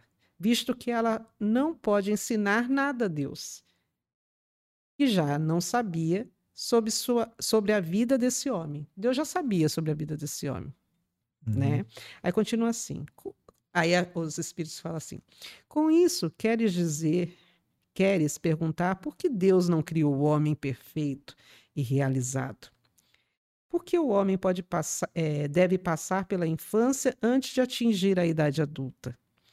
A prova não tem, não tem o objetivo de esclarecer a Deus sobre o mérito desse homem, porque Deus sabe perfeitamente o que ele quer mas deixa a esse homem toda a responsabilidade de sua ação. Olha a responsabilidade da ação. Uhum. Olha eu perguntando aí, ai, tem um espírito bom, um espírito que não é bom. Não... O que, que eu estou atraindo. Para perto de mim? Ele continua. Visto que tem a liberdade de fazer ou não fazer, tendo o homem a escolha entre o bem e o mal, a prova tem por efeito colocá-lo em luta com a tentação do mal e deixar-lhe todo o mérito da resistência. Ora, visto que Deus sabe muito bem e antecipadamente se ele triunfará ou não, não pode, em sua justiça, nem puni-lo, nem recompensá-lo por um ato que ainda não tenha praticado. Perfeito. Então Deus sabe quem nós somos. Deus nos dá a oportunidade da reencarnação. E a gente precisa aproveitá-la como? A resposta dos espíritos, Deus mandou alguém perfeito para seguir de modelo e guia. Quem? Jesus. Perfeito. as questões morais estão muito claras. Quando a gente estuda o Evangelho, quando a gente estuda o livro dos Espíritos, a gente tem muito recurso para não fazer, para não seguir o caminho errado. Mas muitas vezes a gente segue por quê? Porque a gente vem fazendo isso há muitas vidas, há muitas é encarnações. É interessante que é, deixa a gente livre para que a gente fique com mérito, né? Exatamente. então a gente tem que olhar o lado positivo também, né? Vamos se esforçar para que com o nosso empenho próprio em nos melhorar, o, o mérito seja nosso em estar tá avançando um pouquinho, né? A cada encarnação, né? Exatamente. Eu trouxe também a questão do, do suicídio. Quais são, em geral, as consequências do suicídio sobre o estado do espírito. As, os espíritos nos respondem. As consequências do suicídio são muito diversas, não apenas fixadas, e em todos os casos são sempre relativas às causas que a, a provocaram. Mas uma consequência a qual o suicida não pode é, fugir é o desapontamento. De resto, a sorte não é a mesma para todos. Depende uhum. das circunstâncias. Alguns espiam, alguns espiam a sua falta imediatamente, outros em nova existência. E será pior que, é, do que aquela cujo curso interromperam. Mas vê como não é fórmula, uhum. não dá uhum. para saber. Ah, ele, ter, ele tem essa doença porque ele foi assim em outra vida. A gente não pode, não tem esse direito. O Divaldo fala sobre isso. Ele fala assim que Deus leva em consideração o bom coração da pessoa também, né? Então a gente não precisa já pensar na, só naquele aspecto de sofrimento que, que, que vai colher aquilo que, que plantou, né? Mas um que não tem como escapar, como diz, é, é aquele, aquele desapontamento de ver que, que não, não resolveu o problema e está continuando, né? Mas aí o Divaldo continua e diz, ó, a irmã dele foi suicida, né, do Divaldo Franco, e, e ele conta é, três reencarnações dela. Ela é, desencarnou pelo suicídio, porque foi influenciada por alguma fofoca, alguma questão, ela ficou desapontada e desencarnou. Aí sofreu um pouco no plano espiritual, mas logo depois teve uma nova oportunidade, na, reencarnou, teve uma infância curta de sofrimento ali no corpo, mas aí desencarnou de novo e ele disse que agora ela está encarnada dando continuidade, né? Então acho que é um é um consolo para aquele que perdeu um ente querido por, essa, por, por esse ato lamentável, né? Saber que não tem um sofrimento eterno, né? Como a gente. Mas nas... quando a gente é, também vai para o livro o Evangelho, a gente percebe que também tem situações diferentes, o louco, uhum. né? Não são tratados da mesma forma. Isso, isso. Então a gente precisa parar de especular. Uhum. A gente precisa estudar. E o que a gente precisa lembrar é que Deus ama todos os filhos dele. E uhum. todos os filhos dele estão sendo cuidado, cuidados por ele. Nós somos filhos dele. Então, eu sinceramente, eu acho que a, o melhor consolo, o melhor conforto é o conhecimento da doutrina. Que quanto mais você você sente ela, sente ela como verdade. Eu tenho, eu tenho uma fala de Kardec no livro que é Espiritismo, que é muito interessante. Eu acho que ele, ele fecha muito a nossa, o nosso diálogo. Não sei quanto tempo a gente tem ainda. Não, ele fala assim: Ora, eu sou todos os dias visitado por pessoas que ainda nada viram e que creem tão firmemente como eu, pelo só estudo que fizeram da parte filosófica. Para elas, o fenômeno das manifestações é acessório. O fundo é a doutrina, a ciência. Eles a veem tão grande, tão racional, que nela encontram tudo quanto pode satisfazer as suas aspirações interiores. A parte o fato das manifestações, do que conclui que, supondo não existissem as manifestações, a doutrina não deixaria de ser sempre a que melhor resolve uma multidão de problemas reputados insolúveis. Quantos me disseram que essas ideias estavam em germe no seu cérebro, conquanto em estado de confusão?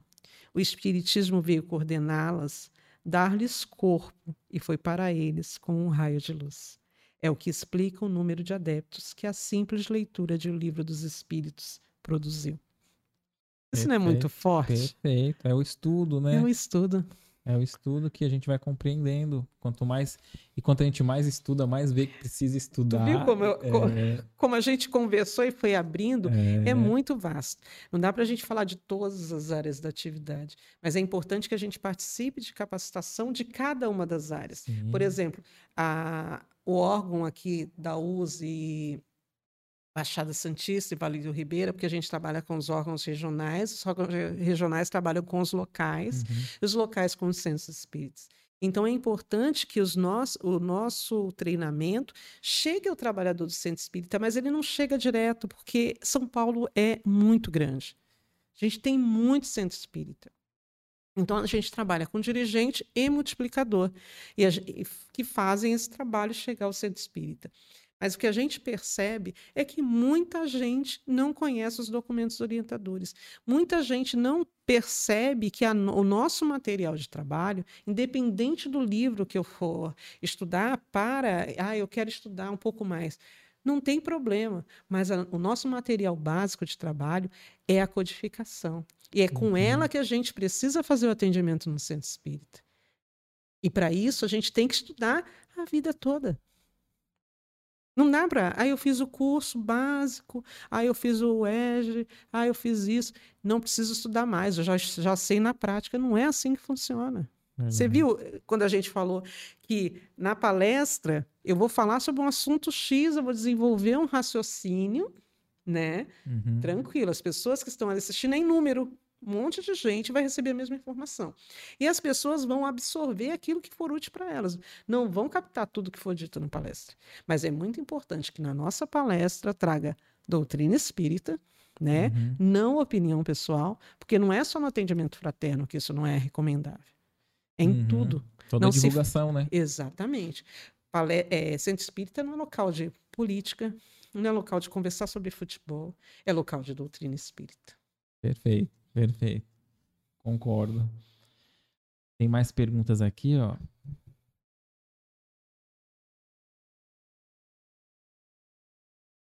Parabéns, eu não enxergaria nada. eu tô tentando aqui também. Ó, aqui são. Acho que essas duas questões, Kaique, dá pra fazer em uma só, né? Ó. Vamos ver, ó. O trabalhador espírita precisa ter uma certa sensibilidade para lidar com assuntos mais delicados e o trabalhador espírita precisa manter a ética e a moral na hora do atendimento, né? Como como ser isso? É, o que a gente tem que entender que o trabalhador espírita, nós, nós somos espíritas dentro e fora do centro espírita. Uhum. Ser espírita dentro do centro espírita é muito fácil, né? E a ética é sempre Entendi. na vida. Mas em relação ao atendimento fraterno pelo diálogo, a, a realidade é que o atendimento é sigiloso.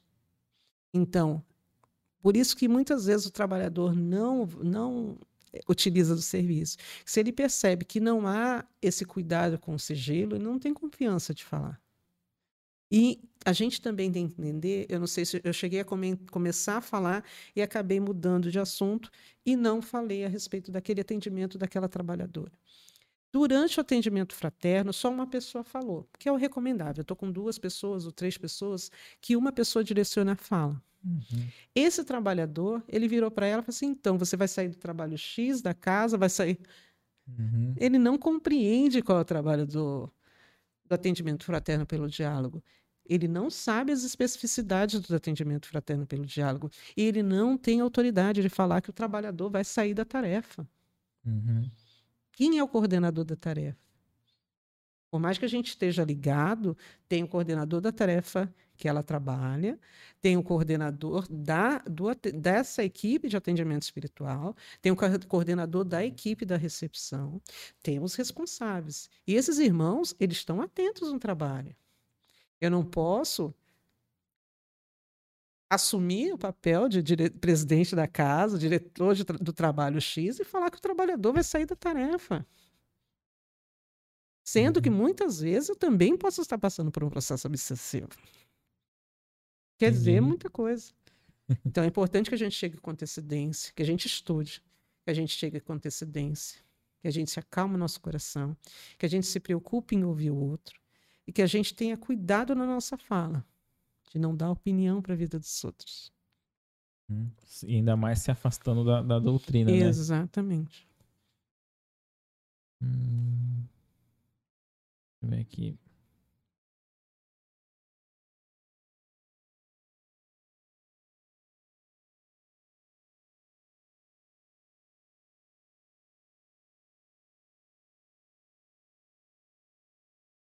Ó, aqui é assim, ó. Ela diz, ó, muito bom o tema, porque já presenciei atendimento fraterno que colocaram a pessoa mais angustiada do que ela estava quando entrou na casa. Era uma mãezinha que o filho havia se suicidado. A mãe saiu chorando sem, que se- sem querer passar pelo atendimento espiritual, porque a pessoa que estava fazendo o acolhimento, né, ele coloca entre aspas aqui, falou sobre a dificuldade dos espíritos suicidas no umbral. É muito complicado não orientar as pessoas que fazem o acolhimento. E é, essa pergunta eu acabei fazendo no, no nosso encontro. Todos nós somos responsáveis pelo acolhimento. Todos nós temos que ter cuidado com a nossa fala. E essa orientação que 50% é escuta é muito importante. Porque às vezes não cabe falar nada. Às vezes você não Uhum. falou nada. Às vezes a pessoa só desabafou. Só falou, falou, falou, porque ninguém mais escuta ela em casa, ninguém escuta ela em lugar nenhum. E ali ela, ela se sentiu ouvida de verdade. Uhum. Aí ela fala assim: Nossa, eu estou me sentindo tão bem. Você me ajudou tanto. Embora o, servi- o trabalho não é nosso, né? o trabalho é do Cristo. Uhum. Mas a pessoa se sente bem, às vezes, sem você ter falado quase nada. Mas o importante é que quando fale, não despeje doutrina espírita. Porque muitas Uhum. vezes a pessoa não conhece nada de doutrina espírita. E essa fala que esse, essa irmã falou, é por isso que eu cito sempre esse, esse, essa questão do livro dos espíritos. Os espíritos são claros, a sorte não é a mesma para todos. A gente não tem o direito de ferir mais Quem ainda o coração de uma mãe. aquilo, né? Quem né? garante pra onde foi, como foi, né? Não tem como saber. Tem como saber. Por, é, independente da sua faculdade mediúnica. A gente não Perfeito. tem esse direito. Mediunidade, ela serve, ela é instrumento de trabalho. Eu pegar o meu livro, posso? Fica à vontade. Tem, um- tem uma questão bem interessante. pode sim, a gente já vai vendo algumas, alguns comentários. Kaique, ficou algum que eu passei direto aqui? Até aqui todos foram, foram respondidos, né? Tem um aqui que que foi feito, mas já foi respondido durante né, o, o bate-papo, né, que é o objetivo do, do atendimento fraterno. É, o que é o atendimento fraterno e o objetivo, e no próprio decorrer do bate-papo já foi, já foi respondido, né? A gente vai ver aqui também os comentários de quem está acompanhando aqui ao vivo conosco. A gente agradece mais uma vez a interação, a sua participação é muito importante para nós. Deixe de deixar o like, encaminhar o conteúdo para quem você saiba que, que possa ser possa se beneficiar, né, ser consolado, ser esclarecido. Vamos ver aqui quem está acompanhando ao vivo aqui com a gente, ó. Lourdes Reis aqui conosco, André Silveira, Maria dos Santos, Anderson Miller. Ó, tem uma pergunta interessante aqui do. Vou, já vou, vou fazer uma, tá? Aqui, ó. O Anderson Miller pergunta assim, ó. Se, se somos bons nessa vida aqui, por que temos que pagar karmas, né? Dívidas de vidas passadas? Como fica o perdão? Nossa, a gente tem que perdoar tanta coisa. A gente tem que se perdoar tanto ainda. Uhum. Que a gente, a gente acha. Jesus fala assim: perdoa sete vezes, é, 70 vezes sete vezes, né? uhum. Pecado. A gente convive com pessoas que conviveram com a gente no passado. E a gente sabe que não é tão fácil assim. Uhum. Né? A uhum. gente está no processo, a gente está na luta. Mas a gente é bom hoje, né? Uhum. A gente está tentando se melhorar, mas não está no processo de evolução. A luta é árdua, a gente tem várias. É, numa encarnação é muito difícil que a gente consiga realizar tudo aquilo que a gente se propôs a fazer. Isso resgatar tudo em uma só, né? É muito difícil. Renato, é, eu acho que alguém falou sobre, a, sobre obsessão, né? Isso, deixa eu só te perguntar: o ar está muito forte? Quer que diminui? Tá, tá bom. bom. Tá, tá bom. bom. Isso. É... Olha, a respeito, lembra da, daquela nossa amiga que falou do, dos acompanhantes? Uhum, sim. Olha que interessante essa questão do livro dos médios. Se você quiser puxar um pouquinho perto. O item 252. As imperfeições morais do obsidiado quase sempre são um obstáculo à sua libertação. Aí ele fala um exemplo. O que, que isso quer dizer? que as nossas imperfeições são um obstáculo à nossa libertação desses irmãos. Se a uhum. gente se melhora, eles não vão ter mais a, o link, eles não vão conseguir estabelecer mais o contato. Então, e eles percebem que a gente está mudando de verdade.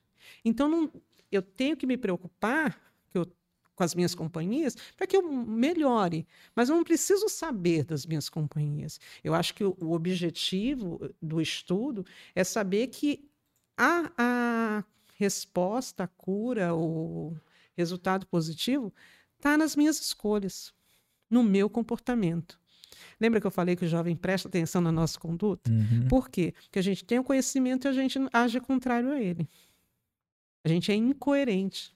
Então, se a gente se preocupar com a coerência das nossas ações, é muito fácil eu falar uhum. para você. Então, Éder, o ideal é fazer assim, os espíritos falam assado, e chegar na minha vida não fazer nada disso. No meu comportamento. Eu passar a perna no coleguinha. Até a nossa própria palavra fica sem aquele magnetismo, né? Aquela autoridade moral, né? Exatamente. Eu queria, é, eu queria, não, eu quero.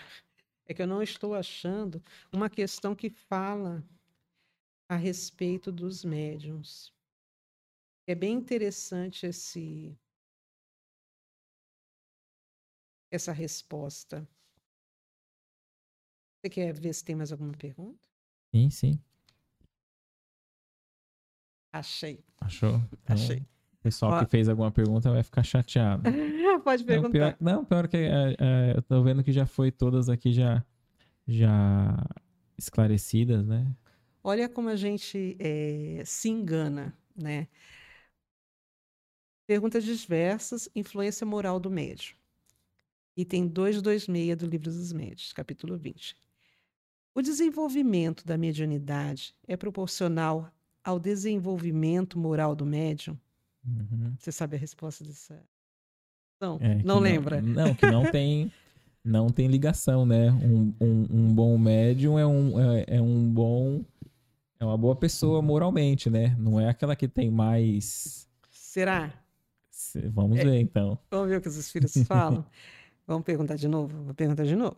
O desenvolvimento da mediunidade é proporcional ao desenvolvimento moral do médium? Aí os espíritos falam assim: não. Hum. O que, que eles falam?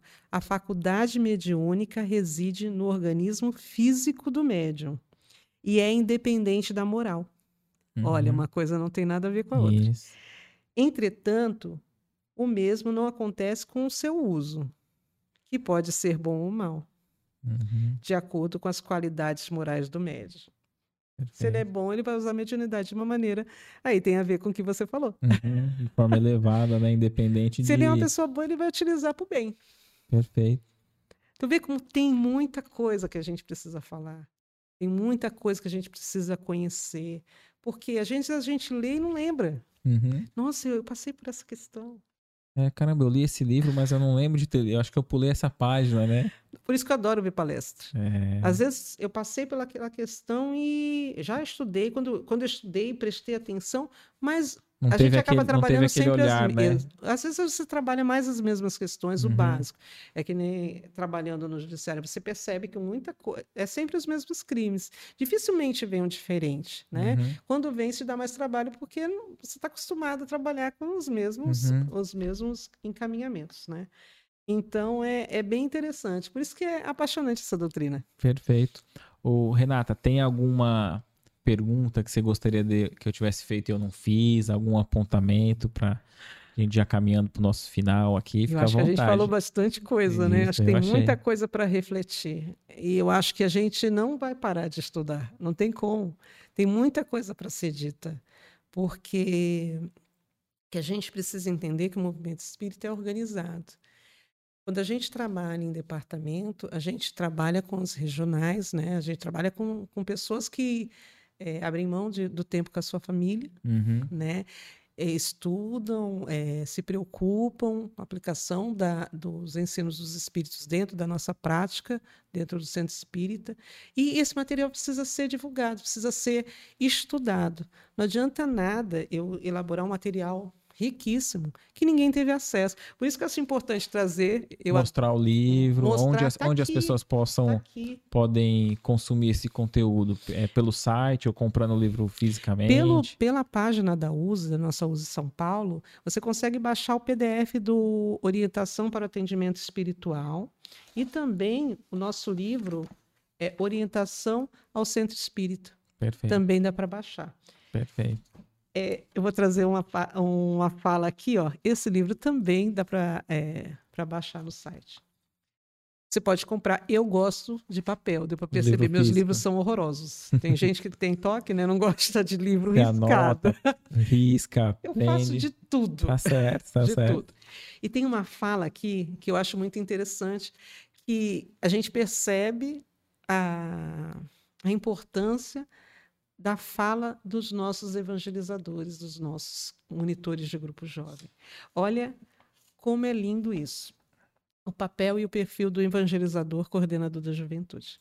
O evangelizador coordenador assume relevante papel na aproximação da mensagem espírita a mentes, ao coração e às mãos juvenis, estimulando o jovem a pensar, sentir e agir em conformidade com os princípios cristãos na senda do progresso individual e coletivo. Sua ação deve ser pautada nos princípios da fraternidade, da amorosidade e da coerência doutrinária, contextualizando os, ensina, os ensinamentos à realidade e à vivência do jovem, trazendo a doutrina para o dia a dia dele. Sensibilidade, coerência, empatia, amizade, responsabilidade, conhecimento, alegria e zelo são algumas das características dos evangelizadores, coordenadores de juventude, que buscam a construção de espaços interativos de aprendizado e de confraternização com jovens. Por que, que eu trouxe essa fala? Porque o jovem procura atendimento fraterno pelo diálogo. Uhum. E será que todo atendente tem condições de fazer esse atendimento ao jovem? Será que não há ruído na comunicação? Uhum. Uma coisa é eu falar contigo, Éder. Uhum. E você é um adulto. Uhum. Uma coisa é eu falar com um jovem ou com uma criança. Com a criança, os recursos são outros, são lúdicos. Com o jovem, já é outro. Não há, se não houver comunicação, a gente está se enganando. É interessante que, em razão dessas reuniões que a gente está fazendo temática com alguns alguns órgãos que nos procuram, uma regional vai fazer uma capacitação desses, desse material do atendimento fraterno pelo diálogo com os evangelizadores. Hum, interessante. Por quê? Porque é um trabalhador qualificado para falar com o jovem. Não significa que ele vai falar sozinho. Ele pode ter a, a, o auxílio desse trabalhador do atendimento fraterno pelo diálogo, dessa equipe, né? Uhum. Mas a gente precisa pensar nisso. A gente tem que parar de se enganar. Só porque eu, eu ofereço o serviço não significa que ele está se, tá sendo um serviço de qualidade. Uhum. Ele pode processar alguma coisa e não realmente não conseguir ser acolhido, ser ouvido, ser auxiliado. Lembra qual é Uhum. a função do atendimento fraterno? Que a gente falou no começo? Você fa- Você falou no- no- naquele papel ali, ó. A gente falou assim, ó, o atendimento espiritual tem como proposta básica, atendimento, eu falei atendimento fraterno, atendimento espiritual, tem como proposta básica acolher, consolar, esclarecer e orientar. Será que a gente está conseguindo fazer isso com os nossos jovens, com as nossas crianças? Será que não é por isso que a gente está com os centros espíritas cada vez com o número de jovens diminuindo mais? Uhum. E crianças, crianças não que às vezes as crianças vão com os pais, né? Mas Isso. os jovens depois de determinada idade já Tem que estar um ambiente interessante para o jovem também, né? a gente precisa pensar o que a gente está fazendo, porque o, o movimento espírita está envelhecendo, né? Uhum. Como é que a gente vai fazer? Vai desaparecer, que nem desapareceu na França? É igual. Interessante esse apontamento, né? Igual na, na questão do. É, às vezes o jovem ele quer ter, um, quer, ter um, quer ter um acolhimento ali na casa espírita, mas ele também quer poder falar com colegas da, da mesma idade, né? Uma coisa não. sobre, sobre, sobre os problemas do cotidiano e às vezes fora da casa espírita ele não vai se sentir à vontade porque tem outros tipos de concepções religiosas e outros entendimentos, mas o entendimento daquela situação que ele está vivendo, daquele drama, daquelas dúvidas ali que surgem na juventude, ele poder encontrar outros jovens que também tá passando pelaquela experiência, fortalece mais ainda os elos, né? Eu vou te falar o que uma jovem uma vez falou para mim. Ela falou assim: Nossa, os nossos encontros é a minha terapia da semana.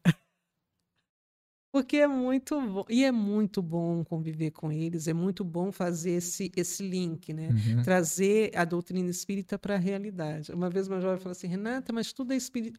Tudo é espírito? Eu falei assim, é encarnado ou desencarnado, tudo é espírito. Verdade. Só que quando está encarnado é alma. Mas a gente precisa trazer para a realidade deles. Eles precisam entender. Óbvio que a gente precisa ouvir, a gente precisa eh, estabelecer contato. Mas é importante que a gente também os respeite. Respeite o tempo, Uhum. né? Entenda que existem diferenças. Todos nós somos indivíduos. Cada, cada, cada indivíduo é um mundo. A minha história é diferente da tua, Uhum. que é diferente da dele.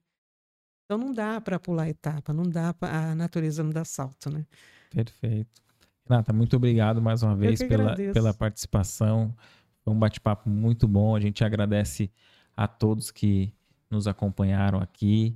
Que possamos estar juntos mais uma vez na próxima semana, a- toda quarta às 19 horas, hein?